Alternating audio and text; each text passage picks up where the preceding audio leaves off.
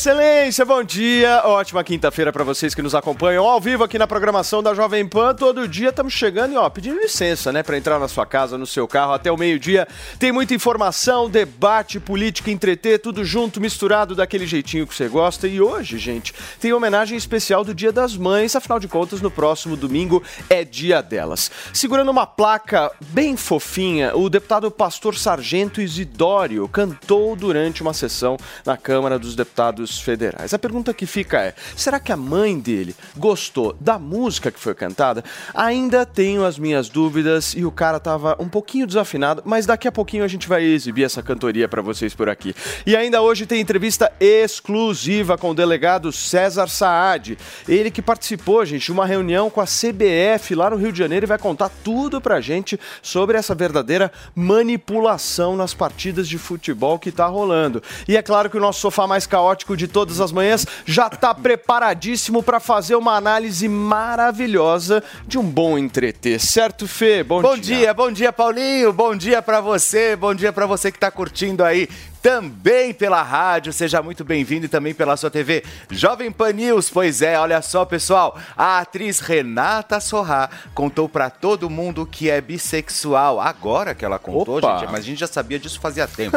claro que a internet ficou em chamas. O melhor dessa história é que os internautas, né, usaram a criatividade e recuperaram um trecho de sua personagem de maior sucesso, Nazaré Tedesco, a maquiavélica, Nossa. a aquela que realmente empurrava todo mundo da escada. Para reagir à situação, eu vou mostrar em instante para vocês. E olha só, e a nossa hashtag de hoje, obviamente que você não pode perder, não pode perder essa oportunidade, é subir sempre. Morning Show, use e abuse, sem moderação. Vai lá, Paulinho. Vamos nessa, Fê. Tava pensando aqui, quem tem cara de Nazaré Tedesco neste programa é a Antônia Fontinelli, né? A Antônia gosta de empurrar as pessoas da escada. Daqui a pouquinho nós faremos. Olha, hoje ela tá muito Nazaré, mas daqui a pouquinho nós vamos fazer uma análise disso. Turma, com uma placa na mão e uma Bíblia na outra, o deputado pastor Sargento Isidório prestou homenagem para a mãe durante uma sessão lá na Câmara dos Deputados Federais.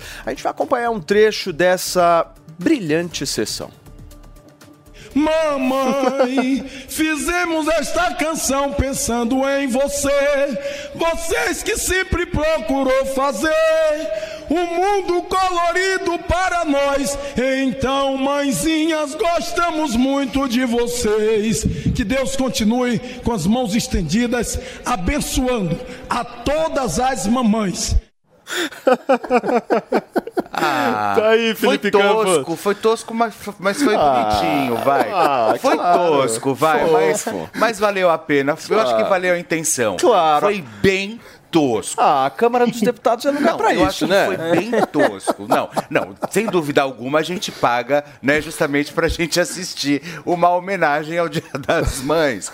Mas foi tosco total, mas valeu, vai. Agora, a minha pergunta é a seguinte, é bolsonarista ou petista o indivíduo? Porque eu não consegui identificar, mano Ferreira. Ele é o pastor Isidoro, é um conhecido mesmo da bancada evangélica, né? Ele tá com a Bíblia aí, não é só aí, ele tá eternamente com a Bíblia aberta na Era mão. Era ele que queria proibir todas as, o texto da Bíblia. É, assim? todas assim. as, exato. Um dos grandes projetos dele é proibir alterações no texto bíblico. Como se a gente não soubesse qual é o texto, enfim, como se não fosse um, um livro de domínio. Tá chorando. Ah, tá, o mano tá essa chorando. cena é o Antônio, o mano tá chorando aqui, meu. Ele tá chorando, um é, ele tá chorando de, de rir. Fontinelli, você tá bonita, hein, mulher? Olha a nossa você tá Nazaré. bonita, hein? Ó a Nazaré. Olha, vou te falar. Você acorda às seis e meia da manhã pra se produzir, né? Pô, tem vezes, Antônia, que você parece a Janja, mas hoje tá diferente. Olha, hoje eu te pegava, viu? Se eu fosse 10 centímetros mais bofe, eu ia. Ô, Felipe, eu sou pura gay. Eu perdi minha virgindade com um gay. Ah, não. Depois a gente conversa sobre isso, vai. Fala, fala, sobre, fala sobre o Isidoro, que é mais legal, vai. Olha, eu queria, eu queria, um, eu queria um almoço com o Isidoro e a Xuxa para falarmos de Bíblia. Ai, que lindo. Que gostoso. Gente, na Câmara é tudo que vocês possam imaginar, tem naquela Câmara. Por que, que vocês acham que eu queria ir para lá? Aquilo é o melhor lugar para se Você se sente você... representada, né, Antônia? Como que você interagiria uma parte de Antônia no meio do discurso do pastor Isidoro com, com a Bíblia aberta na mão? Não, mas gente, falando sério agora, tipo, tem não solução é nenhuma para. Não, eu fico imaginando um parlamentar inglês, né? Por mais engraçado inglês, que seja. Vendo como é que funciona o parlamento aqui no Brasil. É, ele podia ficar um dia aqui, né? Um parlamentar inglês, né? Assistindo justamente o pastor Isidoro cantando. Isso, um dia só, né? Imagina, aquele que é descabelado, como ele chama? Lá da, da Inglaterra. O, o, é que, é, que é todo descabeladão. Né? É, o Boris Johnson, lá, né? Pra você ter uma Imagina. ideia, lá no, no, parlamento inglês, quando tem algum problema, alguma briga e tal, eles chacoalham um papelzinho. É. no Brasil, o brasileiro Aqui, já, querido. Já não, aqui cospe, meu. Aqui o povo não, cospe. É, é. Agora, é, é Agora, melhor um ele estar tá cantando lá com a Bíblia do Cê que tá a galera se batendo. Você tá rindo, mas tem um custo isso aí. Pro cara tá lá, pro cara de alguma forma ir lá fazer o discurso tal, tem custo. Imagina tem dinheiro ali rolando do lado dele. Tem assessores ali. que ajudaram ele a preparar esse momento. Exatamente. Imagina isso. é o problema. Gasto de luz, assessoria, pois é. planejamento é. para essa grande saber ação. quanto que custou para fazer a plaquinha. A placa. É. A placa. Espero queria... que a plaquinha tenha sido uma doação, né? É, será? É, é realmente pode ter sido. Eu quero é saber no papel dele na oposição. Né? A placa a gente tem que saber quanto O design da placa. É, o design. Precisa saber quanto custou a arte da placa e não, a placa. Não é, é. não é possível. Sem Menos dúvida. de 100 mil reais não saiu aquela placa. É, brincando. Turma, olha só, o governo de Mato Grosso do Sul lançou um programa que vai ofertar cirurgias plásticas para alunos da rede pública vítimas de bullying nas escolas. O objetivo é impedir que esses alunos desistam de estudar. O programa vai usar recursos do Sistema Único de Saúde, o SUS, para pagar cirurgias em hospitais públicos e também privados para as crianças e também os adolescentes. Um exemplo de cirurgia que será ofertada no programa é a otoplastia, que corrige as orelhas de abano. A lista também inclui rinoplastia, que é a melhora, que é a melhora a aparência do nariz e pode inclusive corrigir a dificuldade respiratória, a ginecomastia, ginecomastia, que corrige mamas com aspecto feminino em meninos, mamoplastia redutora, que diminui o tamanho do seio, cirurgia de estrabismo, que corrige a vesguice e também a correção de cicatrizes. Gostei, Boa, eu gostei. Bom programa. Eu gostei. Porque a gente vê, imagina, é, vesgo, a gente ouve, ouviu de tudo na escola. É né? porque quando a gente fala cirurgia plástica, de alguma forma, eu já estou pensando na harmonização facial, né? É. Na realidade não é isso, é que tem muita não, criança. Não, é na reparadora, mesmo... a gente deixou bem claro. Não, e é tem muita. Tem, não, não. Quando você fala cirurgia plástica, eu falei aqui todas as cirurgias que são colocadas, mas o termo cirurgia plástica é um negócio que você. Vai pra estética. Eu já estou pensando a, a, a influencer de alguma estética. forma colocando silicone e tal. E na realidade não é isso. Não. Tem crianças, meu, com orelha de abano mesmo. E isso uhum. é um problema. É, é reparador, escola, né? Você está indo mais para a linha reparadora, que eu acho interessante, do é. que indo para estética, né? Você está é, recuperando a é, autoestima de uma criança, né? Isso, de um adolescente. E quando são de famílias ricas, a gente sabe que os pais ajudam a criança a fazer. Então, nesse caso, são crianças da rede pública e tal, e de fato os pais não teriam condições de ajudar a criança nisso e pode ser algo transformador de fato. O que é importante, claro, é que tenha um critério médico, que, que seja algo é, feito com critério, né? Que seja, enfim, é, É, mas aí tem, tem um, bem. Então, tem um outro ponto que é o seguinte: com quantos anos uma criança pode fazer esse tipo de cirurgia? É. Porque também tem uma questão meio traumática, né? Dependendo da criança, dependendo da idade, da forma como vai fazer essa cirurgia. É, mas né? aí eu acho que existe uma avaliação, né? Médica. Existe uma avaliação médica. Eu acho que no caso de orelha de abano, independente da idade, né? Porque Independente se você tem 6 ou se você tem 20, a orelha é. vai continuar de abano, né? Não tem como então, é, ela diminuir. vai mudar uma criança de né, alguma né? forma para que essa criança seja aceita pelos outros, certo? Sim. É. Essa é a lógica. Independente se ela tiver a orelha de abano ou não. Vocês acham isso positivo? Olha, eu já vi isso na prática. Eu tinha um amigo que ele, ele tinha é, o nariz um pouco avantajado e ele fez uma cirurgia também é, plástica para ele poder sentir bem com o nariz dele. Para ele foi ótimo. Ele Mas não quando ele era criança. Quando ele era criança. Ele Quantos conta a história e ele mostra a foto dele antes e depois. Ele fez Quantos a cirurgia e para ele foi mais positivo, porque na escola ele sofria muito. Você, quem estudou escola pública sabe. Então, a galera não Você perdoa. viu que a Fontinelli te perguntou quantos anos essa. Ah, essa não lembro, adolescente? não lembro, mas ele era criança. Não, porque assim, criança também vai de 2 a. É verdade, É. é, verdade. Tem uma diferença. Mas posso- eu não entendi muito bem. Eles vão é, usar o dinheiro do SUS e vão Isso. contratar na, na- na iniciativa privada mesmo? Ou vai ser o SUS que vai prestar a Não, o? SUS vai bancar isso. O SUS vai bancar. É. Ah, É, e aí eu acho que varia do conforme a disponibilidade de, de cirurgião plástico. Eu não sei como que é a disponibilidade lá no, no estado, né? Mas eu acho que o ponto importante é precisa ter critério, né? Não pode ser de qualquer jeito, mas É, você eu- tem que tomar um pouco de cuidado, se não acordar com o nariz na nuca, entendeu? que a gente sabe às Não, vezes e como é que é o. Se tiver uma demonização, né, E Antônia? outra, É, É, não, cirurgia- mas e que isso não interfira nas cirurgias mais urgentes, que isso não, não sacrifique quem está na fila do SUS para fazer cirurgias mais urgentes, pessoas que estão acamadas, pessoas que estão com problemas muito mais sérios, né? Eu espero que isso seja um programa É. à parte, que não interfira em absolutamente nada da letargia que a gente já, já, já Mas eu acho Mas que isso é, uma- é um programa inovador Mas pelo fato acho que de nenhum estado né? ter, de alguma forma, é, tido uma certa liderança nessa história, justamente pela questão mais pedagógica, pela questão mais psicológica do aluno. É, o único Se medo isso de alguma é, forma vai é alguma cirurgia que dê errado, né? E o Estado ser responsável por isso. Porque acontecem cirurgias é, equivocadas, ainda mais se for prestado pelo SUS, eu, eu não duvido nada que aconteça Ô, algumas coisas Pavanato, eu acho que não é nem se a cirurgia dá errado ou não. É o que vai acontecer com esse aluno depois que ele fizer essa cirurgia e como é que ele vai se sentir ali perante todos, Tem entendeu? então um Mas como assim, se é uma né? cirurgia a, a probabilidade dele, dele poder se sentir melhor é, é muito melhor. Existe essa possibilidade e existe também a possibilidade da cirurgia é, virar um outro bullying com o aluno. Não tenho dúvida. Por quê? Ué, porque é o seguinte, você está lá alterando um aluno que é natural de alguma forma, certo? Não, se- mas se você O tinha cara orelha nasceu de, assim, Se você você tá tinha a indo lá- orelha de abano, aí você vai lá e diminui você tira a orelha de abano Beleza. do cara. Aí você reitera ele dentro do colégio. Aí vão xingar ele porque ele não tem mais a orelha de Tá. abano. Orelha de abano é uma opção de cirurgia que a gente Sim, falou. aí Vamos depois- pegar o nariz, por o exemplo. nariz, Mas tirou o nariz. aí Pega o nariz. Arrumou, vai. Pega o nariz. tá Você trocou o nariz da criança. E aí? É, se trocar Quem por um falou que isso vai ser Não, trocar o de nariz não, forma. ninguém vai trocar o nariz. Vai, de repente, rinoplastia. De repente a pessoa vai ter um desvio de septo, ou aí ainda tem um nariz grande, vai, vamos supor. Isso. Aí chama o, o cara de Pinóquio. Vai mudar o rosto do cara completamente. E aí não é que vai mudar, por isso que eu acho que com toda certeza deve ter algum acompanhamento psicológico também para isso, né?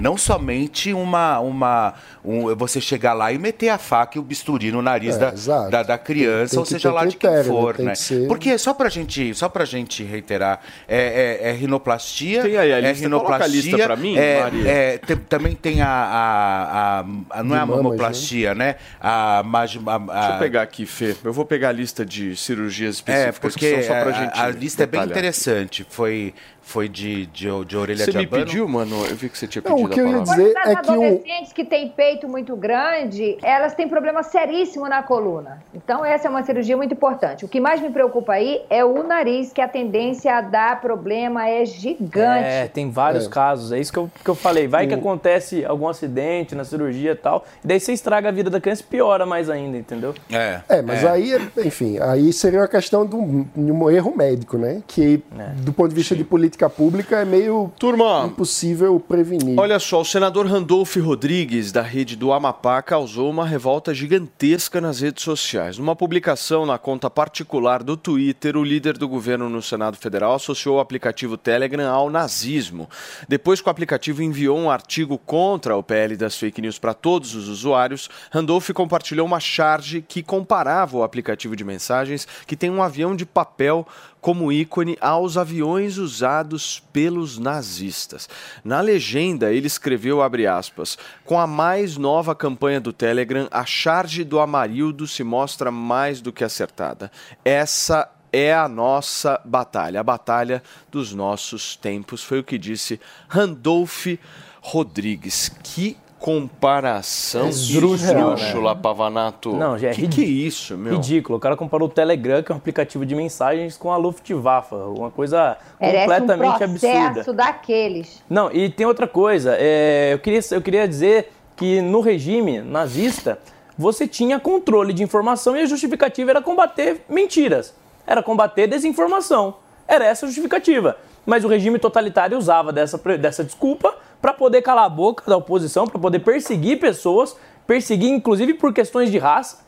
Então era, um regime censurador, muito semelhante ao que eles pretendem com o PL é, da censura, que eles chamam de PL da fake news, mas que fake, é, combater fake news é só desculpa. Aí ele vem comparar o Telegram com isso? Eu comparo o PL com não só o totalitarismo do regime nazista, mas de outros regimes comunistas ao redor do mundo que também censuravam a opinião com a desculpa de que iam combater desinformação. Mas que tipo de desinformação esses regimes gostam de combater? É aquilo, é a crítica ao governo, é a crítica ao poder. Prova disso, prova de que é isso que eles pretendem, é que o Telegram fez uma crítica, eles calaram a boca.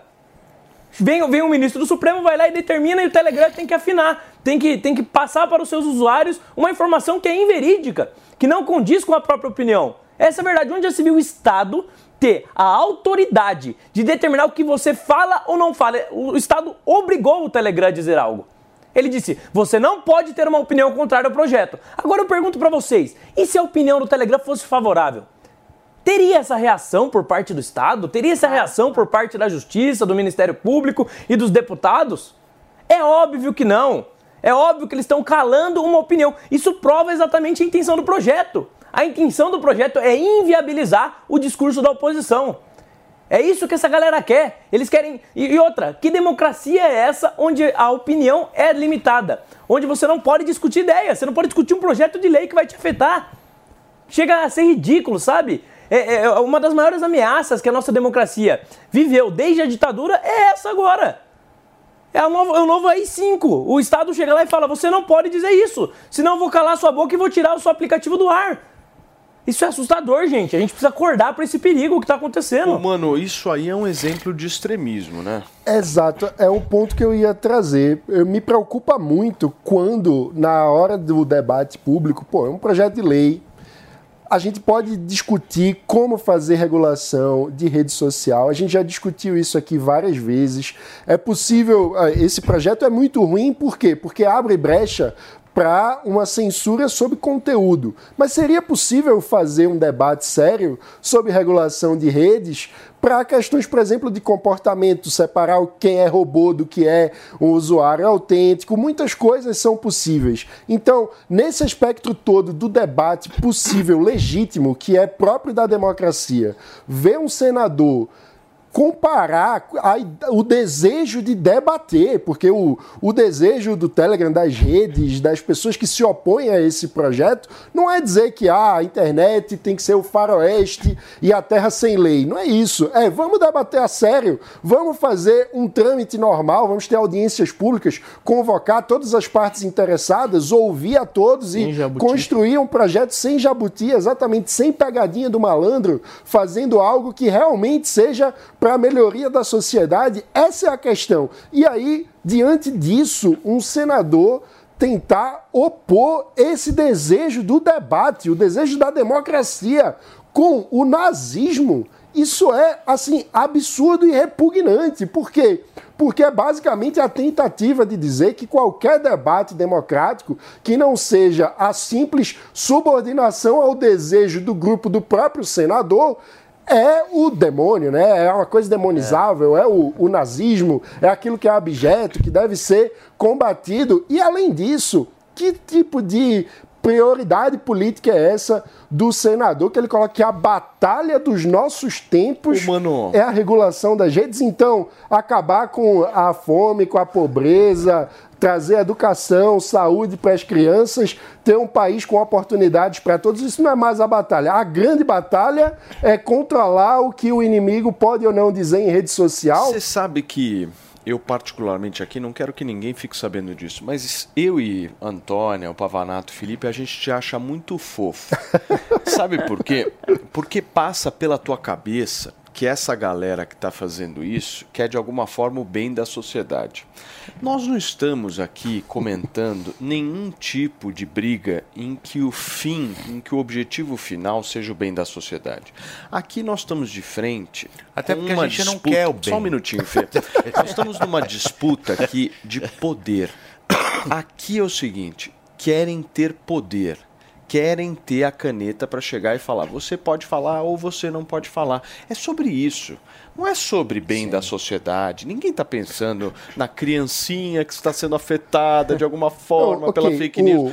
O... o cara está querendo poder. O, Isso o é meu uma ponto, disputa clara de poder. O meu ponto é o seguinte: o senador, de fato, os políticos em geral estão na posição política em busca de poder. Isso vale para todos de uma forma geral. Mas aquelas pessoas que confiam nesse político, que depositaram seu voto nessa pessoa e que de alguma forma se sentem representadas, acreditam de alguma forma que essa pessoa está munida por boas intenções. Eu acho que para a democracia florescer de uma forma saudável, é importante que a gente dê a, digamos assim, o benefício da, da dúvida, o benefício da boa eu, intenção. Peraí, só um minuto. A vez é da Antônia agora. Por favor, Antônia.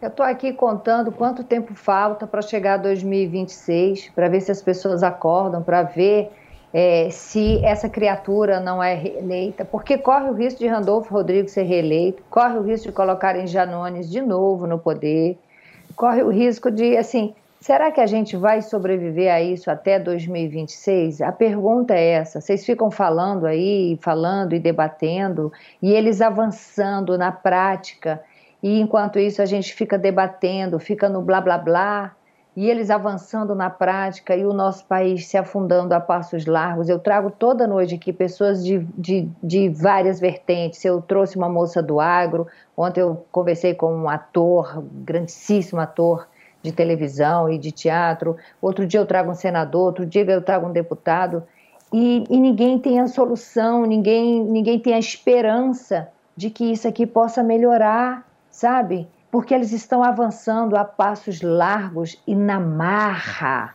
na marra, igual aquela frase do Zé Disseu, que eu não sei se de fato ele falou, política não se ganha, política se toma sabe? O Dino falando, se não aprovarem, a Câmara não aprovar, a gente vai aprovar na marra com o STF. Tudo isso é assim, é pesadelo que eu Nunca imaginei na minha vida viver num país como o Brasil, um país tido pelo mundo como um país livre, o país do futebol, o país do samba, o país do carnaval, o país de gente bonita, o país do sol. Isso aqui está tenebroso, isso é nuvem nas nossas cabeças e não tem ninguém para fazer nada. Isso é desesperador para uma Paulo mulher, Matias, mãe e pai. É desesperador para uma mulher, mãe e pai que tem filhos pequenos. Eu só penso neles, gente. Ô Paulo Matias, eu queria entender o que, que a Antônia Fontinelli tomou.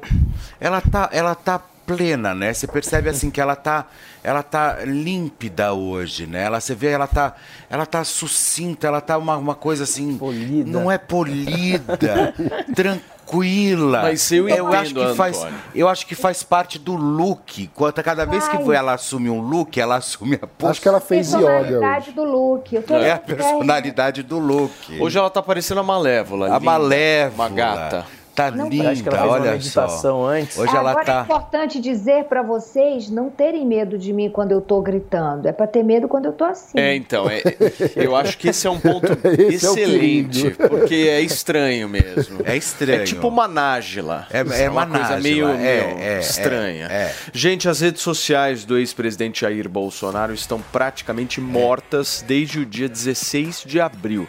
Esse foi o último dia em que Carlos Bolsonaro atuou como administrador administrador dos perfis do pai. No Instagram, Twitter e Facebook, a última postagem de Bolsonaro criticava uma declaração de Lula sobre a guerra na Ucrânia. Isso foi ainda durante a visita do presidente à China. Carlos Bolsonaro abandonou as redes sociais do ex-presidente, demonstrando irritação com as críticas ao seu trabalho de assessor. Desde então, as redes de Bolsonaro estão paralisadas. No entorno do ex-presidente, muitos apostam que Carlos Bolsonaro retomará as atividades em breve.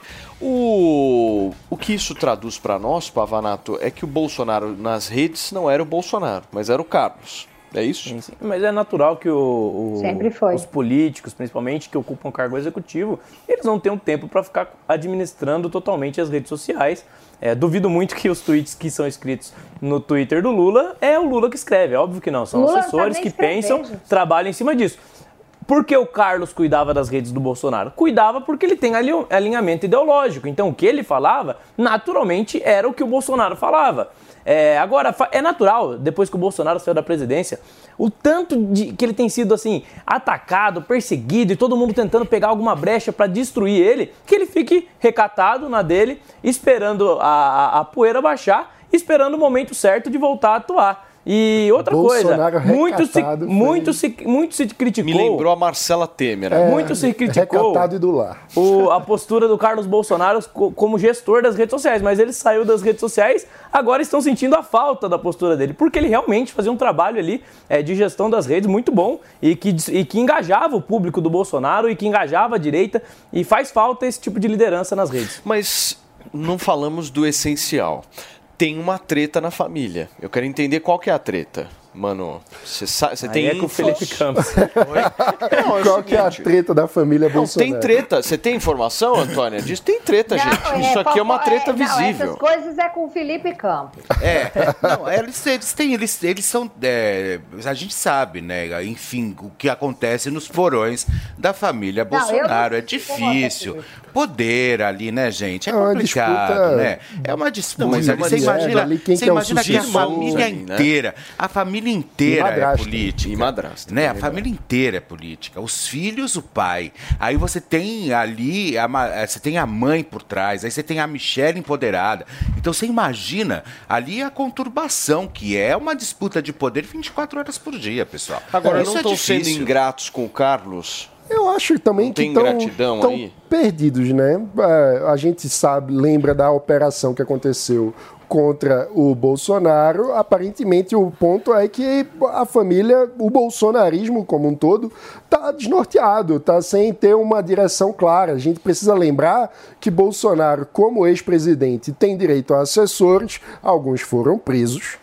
Ele, como é, presidente de honra do PL, também tem uma equipe de assessoria, então não dá para dizer que ele estava na mão do Carlos, que ele é um tiozão que, quando quer compartilhar um vídeo no Zap, publica no Facebook a tese dele para se defender da- daquele vídeo é, com que, enfim, que colocava em suspeição o resultado eleitoral, enfim. O ponto é que o que falta, portanto, não é assessoria, não é recursos para que Bolsonaro possa liderar. O que falta é capacidade de liderança. O que falta é ter um rumo. Se a pessoa não sabe para É a onde maior vai, liderança da se direita. não, mas mas não tem rumo, não consegue nem Lógico que publicar tem. um mês. Você acha que tem uma bancada a- de oposição a maior- impedindo projetos do tá governo Lula? Por quê? a maior Quem li- colocou eles lá? Não, não foi o Foi o nome do Bolsonaro, Bolsonaro. que impediu as coisas. Quem faz muito Inclusive, mais- a gente recebeu aqui o- mais- o, relator Alex Manente do PDL, que fez um trabalho de articulação muito importante. O, a- o- o Brasil não se resume Sem a a bancada do Bolsonaro. PL, sem a bancada do PL eleita o- com o nome do Bolsonaro, você não é, teria há oposição um no Brasil. mês, não há- Descartar a liderança. há um você pode não mês, gostar do Bolsonaro Bolsonaro, não tem uma mas única a posição. Uma liderança hora aqui. dele. Gente, nós estamos ao vivo na Jovem Pan nesta quinta-feira, são 10h28 agora. A partir do meio-dia, é hora do esporte no Bate Pronto. Tudo sobre as principais rodadas dos campeonatos e as informações atualizadas dos principais clubes do país. Bate Pronto, meio-dia, de segunda a sexta, na Jovem Pan News.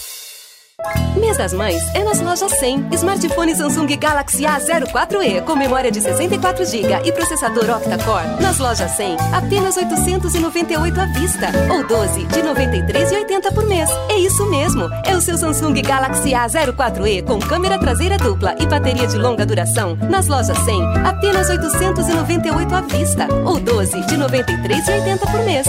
Sempre tem amor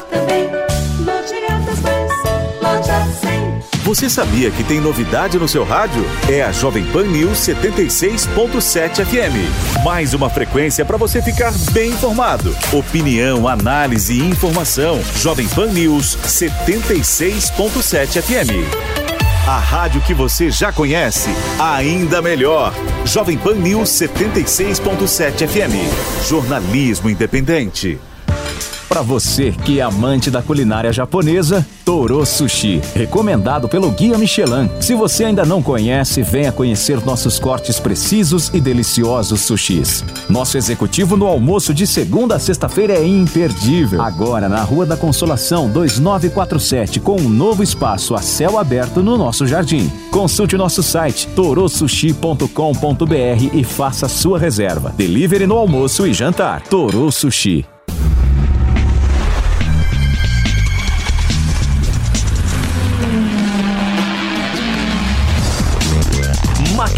Na Pan.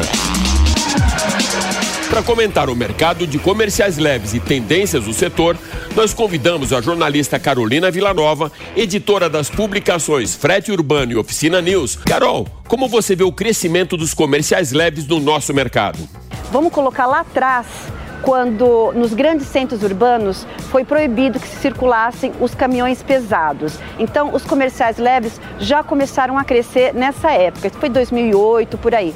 Agora, com a, com a pandemia e com a, a grande expansão do e-commerce, essa parte de comerciais leves, vans, furgões, foram veículos que cresceram bastante. Tem um outro lado desse mercado que eu acho muito interessante, que é o pequeno empreendedor que é aquele é, empresário que tem uma loja de pet shop, por exemplo, e ele monta a loja de pet shop dele dentro da van. É um, é um negócio sobre rodas. Então a gente tem é, o food truck, que é bastante comum ser feito nessa, com esse tipo de veículo também. A gente tem alguns negócios de salão de cabeleireiro, tem vários negócios que você pode simplesmente colocar dentro de uma van, você monta a van inteirinha, transforma ela inteirinha, toda adaptada, toda homologada, para você é, ter o seu negócio em cima de um, de um veículo comercial que é esse furgão. Veja a entrevista completa no canal da Jovem Pan News, no YouTube e no Panflix. Máquinas na Pan. Ei você, você que não votou nem justificou a ausência nas eleições, sabia que dá para regularizar sua situação eleitoral pela internet? É só acessar o site do TSE e clicar na opção Atendimento do Eleitor. É rápido, fácil e seguro. Acesse tse.jus.br e fique em dia com a democracia. Regularizou? Resolveu. Justiça Eleitoral, a justiça da democracia. Um entrevistado e diferentes pontos de vista. Os mais diversos temas você encontra aqui, sempre, direto ao ponto. E no programa desta semana nós vamos receber o deputado Zeca Dirceu, líder do PT na Câmara. Direto ao ponto, nesta segunda, nove e meia da noite, na Jovem Pan News. Quem nos acompanha pelo rádio, gente, nós estamos de volta para vocês que estão sintonizados aqui na programação da Jovem Pan. São 10 horas e 33 minutos e a gente aqui está conversando sobre a ausência de Carlos Bolsonaro na gestão das redes sociais do ex-presidente da República, certo, Pavanato? Sim, é. Você estava meio indignado porque os caras estão querendo uma oposição limpinha. Basicamente é isso. E você é um cara imundo. Eu sou imundo, Certo. imagina. A gente olha falo pra a você e fala assim: Você é um "Putz, monstro. Pavanato. Você vai é um monstro, firme, você meu." fica lá atormentando o povo da PUC, meu. É. Você fica lá gritando, você é um coquetel. Você é um coquetel molotov. Mas é que essa coisa de só ter Aliás, uma tem aniversário do 13 anos, Pavanato tem- amanhã, ele faz 19. Ele amanhã. tem 12 anos, meu. Ele tem 12 anos esse. Não, Você fica falando, o povo acredita que eu tenho 19, meu. Pô, mas você tem quanto? 25, Você tem fazer 12. 25, Ele tem Que 12, 25? meu. Você não Ele faz 25. 13 amanhã. O cara tem. Ô, Felipe, o cara fala que tem 25 anos e tem um pelo na barba. Desculpa. aqui. Não, ele fala que ele, ele, Na lateral ele falou que ele vai barba. fazer 20, ele falou que ele vai fazer 25, ele vai fazer 14 amanhã. Ele, ele mente a idade só pra trabalhar na Jovem Pan. Turma, olha só a chegada de uma frente fria à região Men- sudeste. Menor aprendiz. A região sudeste. Peraí, Felipe Campos. Downtime. Olha só. A chegada de uma frente fria à região sudeste do país derrubou as temperaturas em todo o estado de São Paulo. Quem é que chegou aqui para dar mais informações sobre esses dias frios, chiquérrimos que nós teremos pela frente? Paula Nobre, a mulher do Eu tempo. cheguei. A mulher mais nobre da Jovem Pan. Pediu pra gente ir pra Londres, chegou a Meu, que nobreza. A voz mais sensual. a Tudo mulher bem, mais sensual. Ai. Olha, essa mulher realmente ela para o tempo. Ai, Para. meu Deus. Tudo bem, Paulinha? Tudo bem, gente? Bom dia pra Bom vocês. dia. Saudade de Bom estar aqui dia com vocês, também, né? Paulinha. Antônia, tudo bem? Bom dia, gente. Bom dia a todo sua mundo. linda. E vamos falar sobre esse frio, sim, que chegou aqui na região sudeste, mas chegou primeiro na região sul do Brasil. Já tivemos registro de geada hoje em alguns pontos da região sul. E a gente tem imagens dessa geada que eu trouxe pra vocês, geada em São Joaquim. Olha só que bonito esse tapete branquinho Nossa, ali na coisa região de linda. São Joaquim. Que coisa mais linda esse tapete branco. Já foi o registro da geada na manhã desta quinta-feira, ali na região sul do Brasil, temperatura ficou negativa em alguns pontos também. Região de Soledade, Cambará do Sul, algumas áreas ali da Serra Gaúcha e Serra Catarinense, já registrando um friozinho bem intenso nesses dias aqui de maio. E aqui em São Paulo, essa frente fria também está se aproximando, gente. Também vai atingir aqui o território paulista, com temperaturas bem baixas, especialmente no dia das mamães, no domingo. Então vai fazer frio? Vai fazer frio, gente. Com Então é temperatura... estrogonofe, né? Estrogonofe, uma um- um lasanha. camarão na moranga, né? Camarão na morango e são uma lasanha. Fica Uma lasanha. também. E o presente da Angélica, E né? o presente da Angélica, que é um vibrador. É isso. Pra aquecer a O pessoal adora me constranger aqui nesse lugar, né? Gente, é isso, né? Mudando de assunto, voltando aqui pro presente de Dia das Mães, porque não dá pra saber, né, Antônia, se vai dar blusa de frio ou se vai dar blusa de calor, né? A gente Oh, tá nessa temperatura quente, de repente cai a temperatura. E não é o presente da Angélica, é sobre esse outro presente que a gente tá falando agora. Porque o presente de Dia das Mães vai ser uma blusa mais quentinha, assim, porque o frio vai chegar aqui em São Paulo, teremos temperatura mínima chegando aos 12 graus e pode ser a temperatura mais baixa do ano até o momento, a mais Caramba. gelada até Caramba. agora. A última temperatura mais baixa que nós tivemos foi no feriado de Tiradentes, a gente acompanhou, trouxe É essa informação para vocês. E agora, no Dia das Mães, outra temperatura baixa. Escuta, e essa temperatura baixa vai até quando, Paula? Previsão de o quê? 10 dias? Uma semana é, ou uma só semaninha. final de semana? Não, só final de semana, no início da próxima semana continua Mas e depois chuva, a né? temperatura vai subindo. Nós estamos no outono, aos poucos a chuva vai indo embora, a gente vai ver cair menos água aqui em São Paulo. Mas assim, não temporal, né? Uma chuvinha mais gostosa, aquela... Mais gostosa. Ontem não caiu um temporal É, forte. não, não foi. Ontem foi uma chuvinha um dia mais nublado, hoje Ontem ainda tá foi uma nublado chuvinha mesmo. Londres, assim. É, foi uma Exato, coisa... É, verdade, uma exato. coisa Boris Johnson. É bem isso, bem É. chique. A cara de vocês, a cara desse programa. Não, é, é, é aquela É, chuva não. que, meu, não molha, mas destrói o trânsito. É, isso. é, ou assim, é uma coisa que guarda-chuva segura. Que acaba com Isso. qualquer chapinha de cabelo. Eu gosto, É é, eu gosto. Paulinha, muito obrigado, viu, meu amor, Gente, pela Você beijo já vai embora? Já vou embora, bom. passadinha Então rápida vai, aqui. vai ter bolo. Moça do aqui. tempo sem tempo. Beijo pra vocês. Tchau, Antônia. Tchau, gente. Tchau, Paulinha. Ah, Valeu. pena. Gente, o WhatsApp foi acusado de ativar o microfone de smartphones Android sem autorização dos usuários, até mesmo quando o aplicativo não era usado. Tudo começou quando um usuário divulgou na rede social a ativação do microfone durante a madrugada, enquanto ele dormia. Depois do post, mais usuários relataram o mesmo problema e publicaram prints do histórico do celular, todos com o sistema operacional Android 13. O WhatsApp se pronunciou e atribuiu o uso indevido do microfone a uma falha no sistema operacional Android que teria que ser resolvida pelo Google. De acordo com o WhatsApp, o painel de privacidade dos aparelhos que usam Android interpretou erroneamente algumas informações de privacidade. Dessa forma, teria ativado esse recurso que a gente está comentando. Os responsáveis pelo aplicativo disseram estar em contato com o engenheiro do Twitter que fez a revelação e afirmaram que os usuários têm total controle sobre o uso do microfone, que só é ativado durante as chamadas, gravações de mensagens e outros recursos em que o componente é absolutamente necessário. Um risco que a gente vive todo santo dia de quebra de privacidade, né? Às vezes, às vezes eu tenho a impressão de que eu falo uma coisa, o celular escuta. Não, querido, isso Porque não é uma depois impressão. chega a propaganda, cara. Já aconteceu isso com vocês? Não, Eu faço, eu Pavanato, falo cada querido, coisa que começa a já chegar pra mim. Esses seus ideia. 19 anos requerem mais experiência, querido. É óbvio Eu falo de que carro, isso... daqui a pouco aparece uma propaganda de carro. Caramba! Eu nem tô pesquisando. Ah, você não tem noção das barbaridades que eu falo e que chega pra É, mim. exato. Você não tem noção. Você não tem Mas é noção. óbvio que o celular tá ouvindo a gente. É óbvio que os caras estão monitorando tudo, meu. Pois Vocês é. têm alguma Dá dúvida? medo disso aí. E aí tem um aspecto É, interessante, porque esse é o lá. tipo de questão que merece algum, alguma discussão séria sobre regulação das big techs, que é sobre como é a relação com a privacidade do usuário, qual é o direito do usuário no relacionamento de- como consumidor com as big techs. E a gente O não vê- liberal tá propondo regulação não, agora? em defesa da privacidade, em defesa do indivíduo, né? O direito individual de todos nós. Engraçado que nisso o não, PL não ser toca, né? vigiado. por- Ontem, ontem me demonizou, só porque eu falei que meu Big Tech não pode ser considerado Deus. Agora Não, está querendo regular. Eu concordo que não Você é um pode liberal ser mais ou menos, considerado Mano Deus. Ferreira.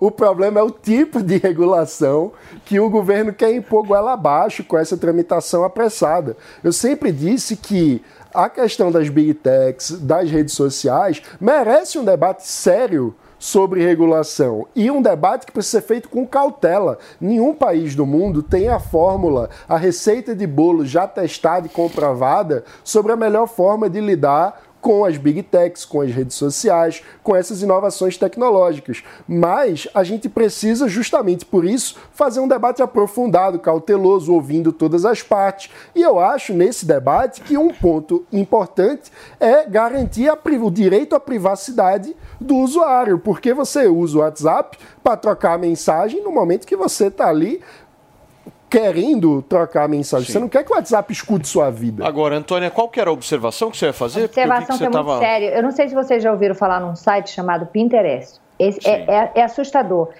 Agora eu estou aqui apresentando o programa. O Floquinho está na porta quebrando tudo. Eu estou aqui apresentando o programa com esse terninho.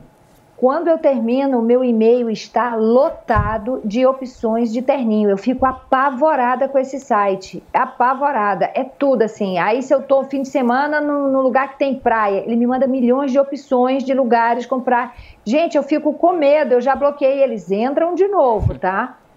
É, é um negócio assim que parece que está te assistindo. Eu, eu morro de medo disso. Morro de medo. É, é complicado, né? É engraçado Essa que essa esse tipo inteligência de- artificial tá bem, tá bem, a gente está sendo bem monitorado. É, mas esse negócio bem da inteligência monitorado. Eu tenho um pouco de medo. É uma quebra de privacidade. Como é que a sociedade vai lidar com isso? Esse é o debate importante que a gente precisa fazer. E isso exige cautela, calma, escutar especialistas. São temas muito complexos, né? A gente está falando aí de uma tecnologia muito Exato, avançada. se que- discutir Mas o em problema é que nem eles sabem ainda para onde vai. Você- nem você- eles Por sabem. isso a gente tem que debater Por com calma que e não nesse discutir. trâmite Você de tem deputados e abaixo. senadores que não têm qualificação para debater esse tema. Sim. Aí eles tentam fazer um tipo de regulação em regime de urgência. E outra, uma regulação que não toca nesses pontos. Não é esse tipo de problema que resolve. É uma, é uma regulação que vai dar dinheiro para alguns setores da mídia, é uma regulação que vai calar a boca de quem pensa diferente, mas o problema em si não é resolvido. Então a gente tem que fazer um debate sério, só que eu não confio nos nossos parlamentares para fazer esse tipo de debate. Mas, ô Pavanato, é porque esse debate que está sendo feito no Congresso não é um debate sobre a forma, que é o que a gente está discutindo Exato. agora. É sobre conteúdo. Exato. Os Isso caras não querem Não é o problema. Os caras não querem discutir a invasão de privacidade, os avanços das big techs em relação aos nossos dados e tal. Os caras estão querendo simplesmente discutir conteúdo. Você pode ou não pode falar aquele determinado tema. É ou não é, Antônia Fontinelli, o que é, se passa? vou falar uma coisa para vocês. Cada vez mais eu sinto vontade de voltar para o sertão e ficar quietinha lá plantando a minha abóbora. Claro. É a sua cara, Antônia. Eu não tenho dúvida que você ficaria muito quieta lá. Gente, é, é assim, é, é porque tá tudo muito assustador mesmo. Estão passando o rolo compressor na gente e isso aí, se a gente não tiver estabilidade emocional, a gente sucumbe, cara.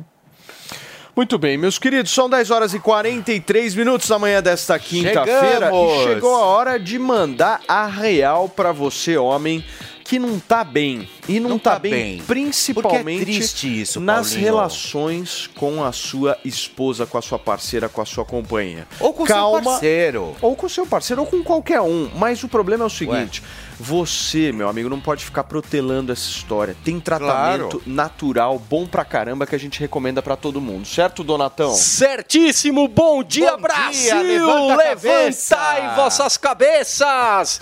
Ó, normalmente eu falo aqui, né, do Ah. cara que tá dando duas pandeiradas já acaba o samba, né, a famosa ejaculação É. precoce, Duas problema de ereção... acabou o forró. É, problema de ereção, descobri que tem um problema de ereção elevador. Como que Como é? assim? Fica subindo e descendo.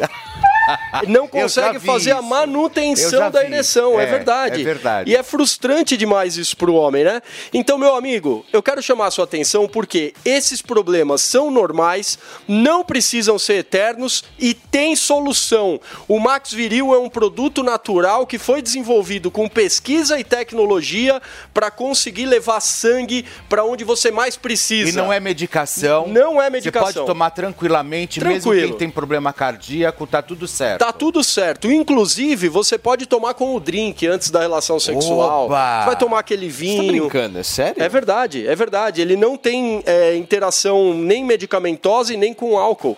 É um produto Uau. natural que tem vitamina A, B, selênio, tem um monte de coisa. O cara que teve parada cardíaca pode tomar tranquilo, então. Olha, pode, mas vamos com calma, Não, né? mas era bom cara- primeiro, então, conversar com o seu Exatamente, médico, né? conversa com o médico, vai poder tomar porque é um produto natural, mas é legal sempre ter um acompanhamento.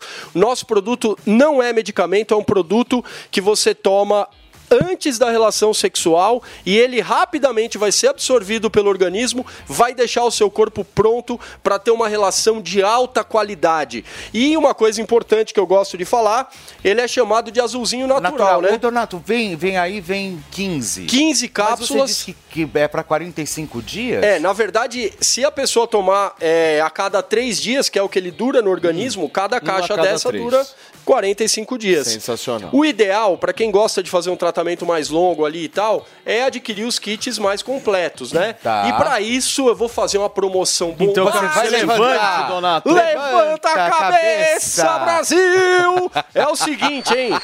É o seguinte, hoje Vem eu não... de tudo. Ó, já vou te avisar antes, não tem lambuja hoje. Como porque assim eu- lambuja? Eu só tenho 500 kits, eu não Família posso aumentar. tudo. Os primeiros 500 ouvintes que ligarem agora, 500. ouvintes ou assistentes, adoro essa palavra. É, os primeiros 500 que ligarem agora no 0800 015 1313 vão adquirir o Max Viril Premium com 69% de desconto. 69. 69 Mas é o desconto mais É sensual. o desconto mais sensual. Eu vou hein? mandar esse presentaço aqui, Meu, ó. isso é é, o Max Viril. Gel. Você já Isso- usou, Paulinho? Olha, querido, não vamos entrar nesse Não, detalhamento é, agora. meu, isso é tabu entre os homens, É, cara. é. Esse aqui é o gel que aumenta o volume do homem e acaba Isso é com a ejaculação precoce. Isso aí começa a esquentar. Meu, É isso uma maravi- delícia, né? É É maravilhoso. presente pra você que ligar agora. Vou mandar também o barbeador 501 que faz barba, cabelo, bigode, axila, o que mais você quiser Porque aparar. quando você apoda moita, a árvore cresce. Exatamente, mas tem que ligar agora 0800 015 1313. Pode ligar, você vai adorar. O Max Viril tá ajudando é pessoas a recuperar relacionamento. Você que nem tem um relacionamento longo, mas gosta de sexo casual, você vai adorar o Max São os Viril. 500 primeiros, gente. Se você Exatamente. pegar o telefone agora e ligar no 0800 015 1313, vai ter um monte de gente lá à disposição de vocês para atender da melhor forma possível, com sigilo. A gente sabe o quanto que isso precisa de sigilo Exatamente. e a galera lá tá preparada para Ah, atender cada um inclusive a caixa que vai pra casa da pessoa não é espalhafatosa, não. É uma caixa de papelão. Ninguém Boa. sabe que você comprou uma 0800 015 1313, liga agora porque o tratamento é sensacional. Opa, levanta Max a cabeça, Viril, Brasil. tomou, subiu. Valeu. Gente, olha só, hoje deve ser assinado o decreto que regulamenta a Lei Paulo Gustavo, hein? A cerimônia acontece em Salvador, capital baiana, com as assinaturas do presidente Lula e da ministra da Cultura, Margarete Menezes. A Lei Paulo, Paulo Gustavo vai destinar 3,8 bilhões de reais para municípios, estados e Distrito Federal investirem no setor cultural. Esse é considerado o maior valor da história destinado à área. Do valor, cerca de 2,7 bilhões vão para o setor de audiovisual, para investimento em produções audiovisuais, como obras, serviços e festivais de cinema. Já o restante, mais de um bilhão, é destinado aos demais setores e áreas culturais e artísticas. A lei foi batizada em homenagem ao ator Paulo Gustavo, que morreu aos 42 anos por causa de complicações da Covid-19 em 2021. Aprovada pelo Congresso Nacional em março do ano passado, a medida foi criada para apoiar produtores culturais durante a pandemia. Quem vê com bons olhos essa história? Pode ser um meio termo. Ah, eu não gosto muito disso, É, porque eu sei que o Pavanato já não gosta muito. Por é, quê? não, posição, mano Ferreira. É Minha- bom ou é ruim isso aí? Minha posição é bom, mas poderia ser melhor. Por que, que é bom? Porque de fato o setor cultural foi muito atingido durante a pandemia e, de fato, é um setor importante da economia. Agora, outros setores também foram muito atingidos. O que é que poderia ser melhor? A gente poderia ter tido um critério muito mais objetivo nesse tipo de auxílio é, do ponto de vista econômico como um todo, porque de fato foi muito ruim para profissionais da cultura, mas foi muito ruim para profissionais do turismo, foi muito ruim para todos os setores da economia. Né? Então, pensar esse tipo de política pública seria muito mais interessante que a gente tivesse mais critério. Agora, pensando exclusivamente no âmbito da cultura, esse é um projeto que destina recurso, é, no lugar de ser o governo federal escolhendo quem vai receber, vai para as secretarias de cultura dos estados e municípios. Então, com isso, já tem uma capilaridade nacional é, muito maior, é menos patota do que se fosse o governo federal escolhendo quem vai receber. Pois então, é. isso eu vejo com bons mas olhos. Tem, mas o problema que eu vejo e que o governo anterior também via é que esse projeto, ele, primeiro, não traz nenhum tipo de compensação. Então você está criando um gasto, só que você não fala em corte de gasto, você não traz o equilíbrio fiscal e o Brasil já tem um problema sério de equilíbrio fiscal. Além disso, os critérios não estão claros. Será que esse dinheiro vai ser usado para o artista que realmente precisa, que está passando dificuldade, é, que está começando ali na, na, sua jornada artística e precisa do incentivo para crescer? Ou vai ser usado para financiar aliados políticos? Destinando recurso público que você paga de impostos para fomentar uma militância. Como os critérios não são claros, a verdade é que muito provavelmente esse dinheiro vai ser usado para fomentar a militância. Se fosse um, um, um, projeto sério, você teria critérios claros. Seria, seria destinado, por exemplo, até mesmo delimitar a faixa de renda de quem vai receber esse recurso. Não faz sentido. Artista estabelecido com condições financeiras recebendo dinheiro público. Mas, por exemplo, Chega a ser indignante, como, entendeu? Como não é o governo federal que vai distribuir, é, são as secretarias de cultura dos estados e municípios que precisam montar um edital com critérios é, e fazer é esse detalhamento. A coisa, porque, Olha, por exemplo, tem governo sai, de Estado o, e da de onde direita. sai, da onde sai, sai, da onde sai já e sabe. da onde e a gente sabe como é feita a fiscalização dessas histórias todas. Então, assim, eu não consigo, eu não consigo confiar em absolutamente nada dessa história. Também não. A gente sabe realmente como vai ser. Muitos vão ser beneficiados, outros não serão. E assim, e é muita grana. Não, mas e uma 3 bilhões e posso e dizer uma coisa? milhões de reais para uma, uma, lei, para uma lei gente, chamada Lei Paulo Uma das Gustavo. formas mais comuns de superfaturar, de desviar dinheiro público é por meio de atividades Sim. culturais, porque você não tem como precificar. Então o cara joga o preço lá em cima, tira uma fatia e rouba o dinheiro. Quanto desse dinheiro realmente vai ser aplicado na cultura e Antoninha, quanto vai ser desviado? Eu vou fazer o seguinte, meu amor, eu vou para um rápido intervalo comercial, é muito curto, na volta a gente continua a discussão, mas antes você confere aqui na Jovem Pan o Giro de Notícias. Governo distribui 700 milhões de reais em verbas parlamentares. É o maior valor já repassado em apenas um dia desde o início da terceira gestão Lula. MST critica projeto que iguala grupos criminosos a terrorismo. Texto ganhou força no Senado após série de ataques no Rio Grande do Norte neste ano.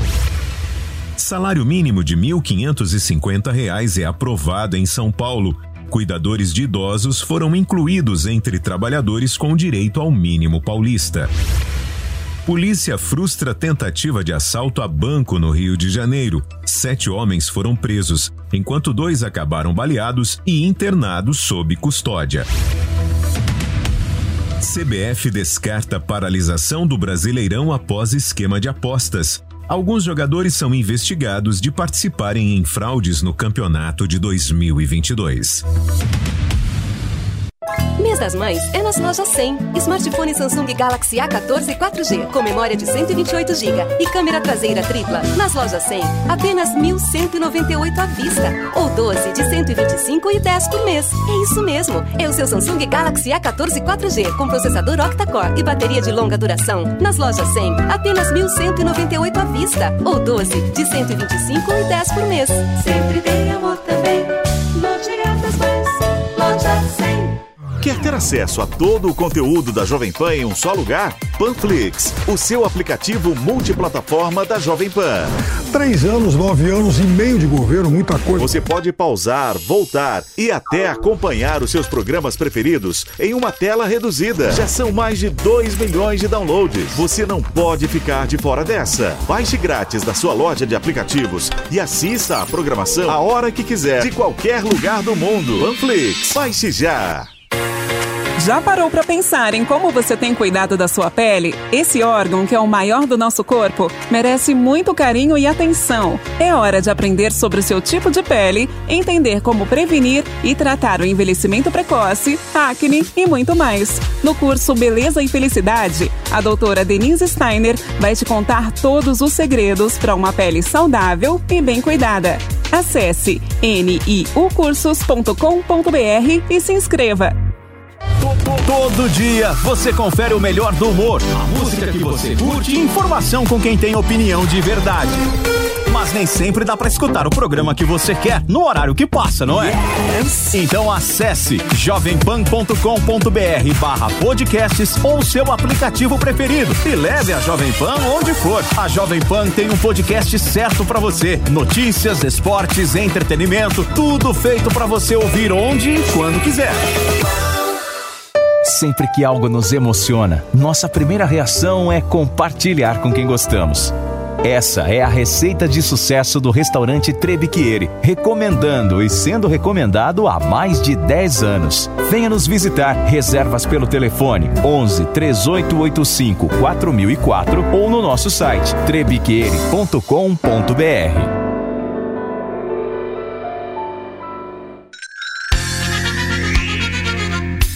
Jovem Pan apresenta Conselho do Tio Rico. Senhoras e senhores, meu nome é Daniel Zuckerman e este é o Tio Rico. no Fala. Zuki. Toda vez que eu vou na tua casa, eu chego lá, pode ser três da tarde, uma hora da manhã, você e a Betina adoram assistir o mesmo filme. Se, se eu mentir, você me fala aqui na minha cara. Você lembra? É o filme do Morgan Freeman lá com o Jack Nicholson. Você sabe qual que é? Adoro o Jack Nicholson. Aquele adoro. Nunca é Tarde Demais. Nunca é tarde demais e tem outro que eu gosto. São Mas- os Intocáveis. Também. Francês, é. Mas é o The Bucket List, né? Exato, adoro esse filme. A tradução seria bater as botas, seria, não é isso? É verdade. E o filme tem um ensinamento maravilhoso, né? Os personagens são dois principais lá, eles estão infelizmente, infelizmente eles estão com câncer no pulmão, se encontram, Ah, sim, eu adoro esse filme. né? Eles Maravilhoso. são, tem um paciente terminal e aí eles resolvem fazer uma lista, 10 coisas pra fazer antes de morrer. Você com essa sabedoria, com esse cabelo branco que te traz tanto respeito, eu gostaria agora pra nossa audiência três coisas pra fazer antes de morrer. Não precisa ser 10 que nem tempo a gente tem.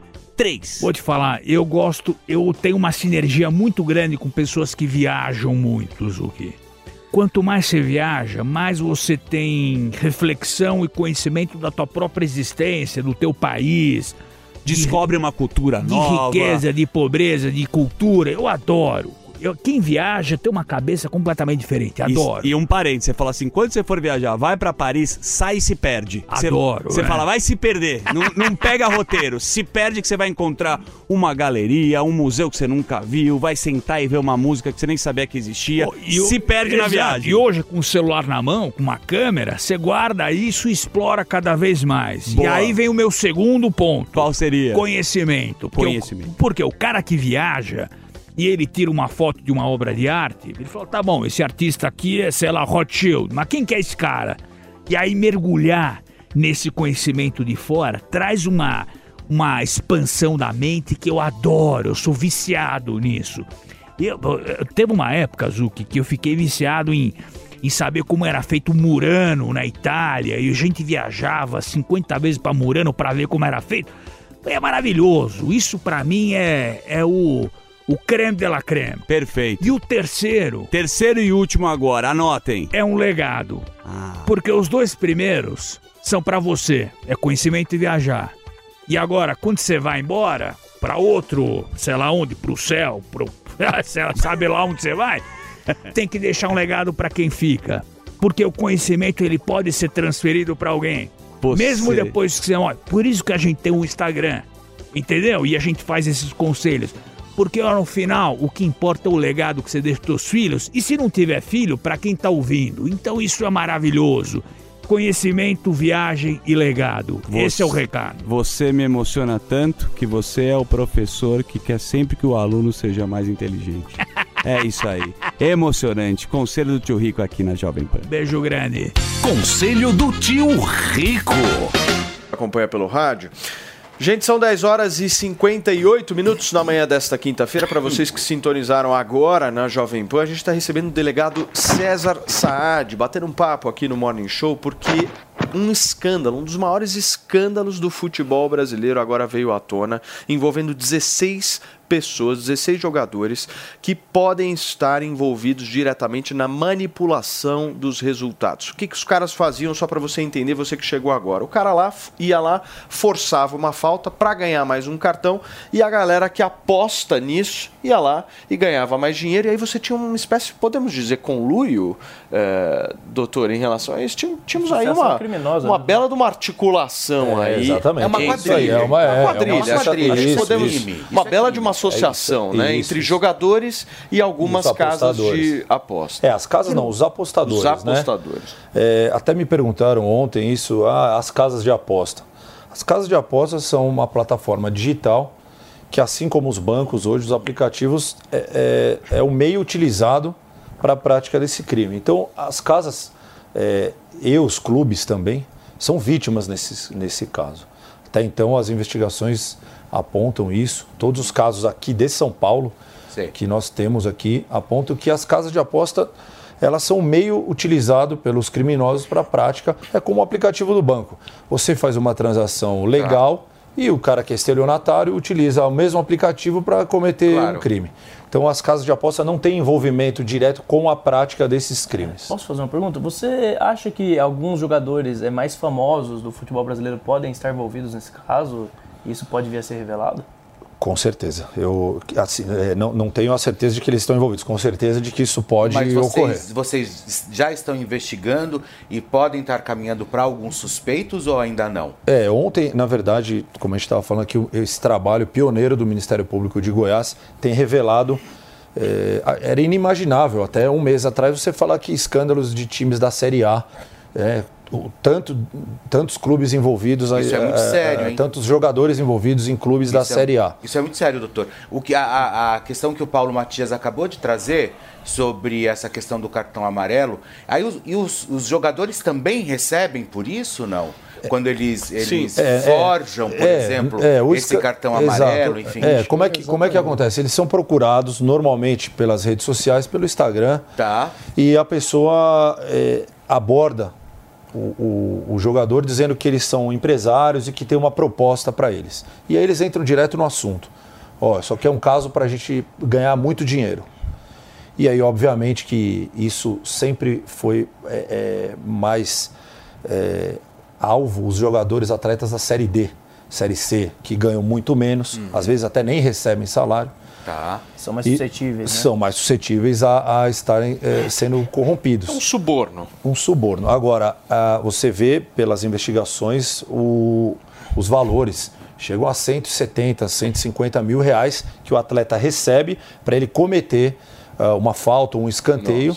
E esse valor é 5, 6, 10 vezes maior na bolsa de aposta, dependendo do que ele foi é, é, apostado. O que, que foi apostado? Ou Se um seja, cartão- aí o cara, sei lá, apostou que o fulano ia ganhar um cartão amarelo no jogo, aumenta a remuneração dele. Apostou que o fulano ia fazer tantas faltas, E aí, apostou como o cara que ia ter já pênalti. combinou- Tudo isso é Exato. dinheiro, entendeu? o cara já combinou, ele, Isso ele aposta uma o clube, grana. né? Prejudica o, o clube. ó. É, na verdade você está prejudicando tudo, inclusive o as bolsas de aposta. Você está manipulando a bolsa de aposta. O esporte Você mesmo, tá- as pessoas é. ficam desacreditadas. Ô, ô, doutor, você foi na CBF ontem. O que, que a CBF vai fazer? É, ontem eu estive com o, no STJD, com o procurador-geral, doutor Ronaldo.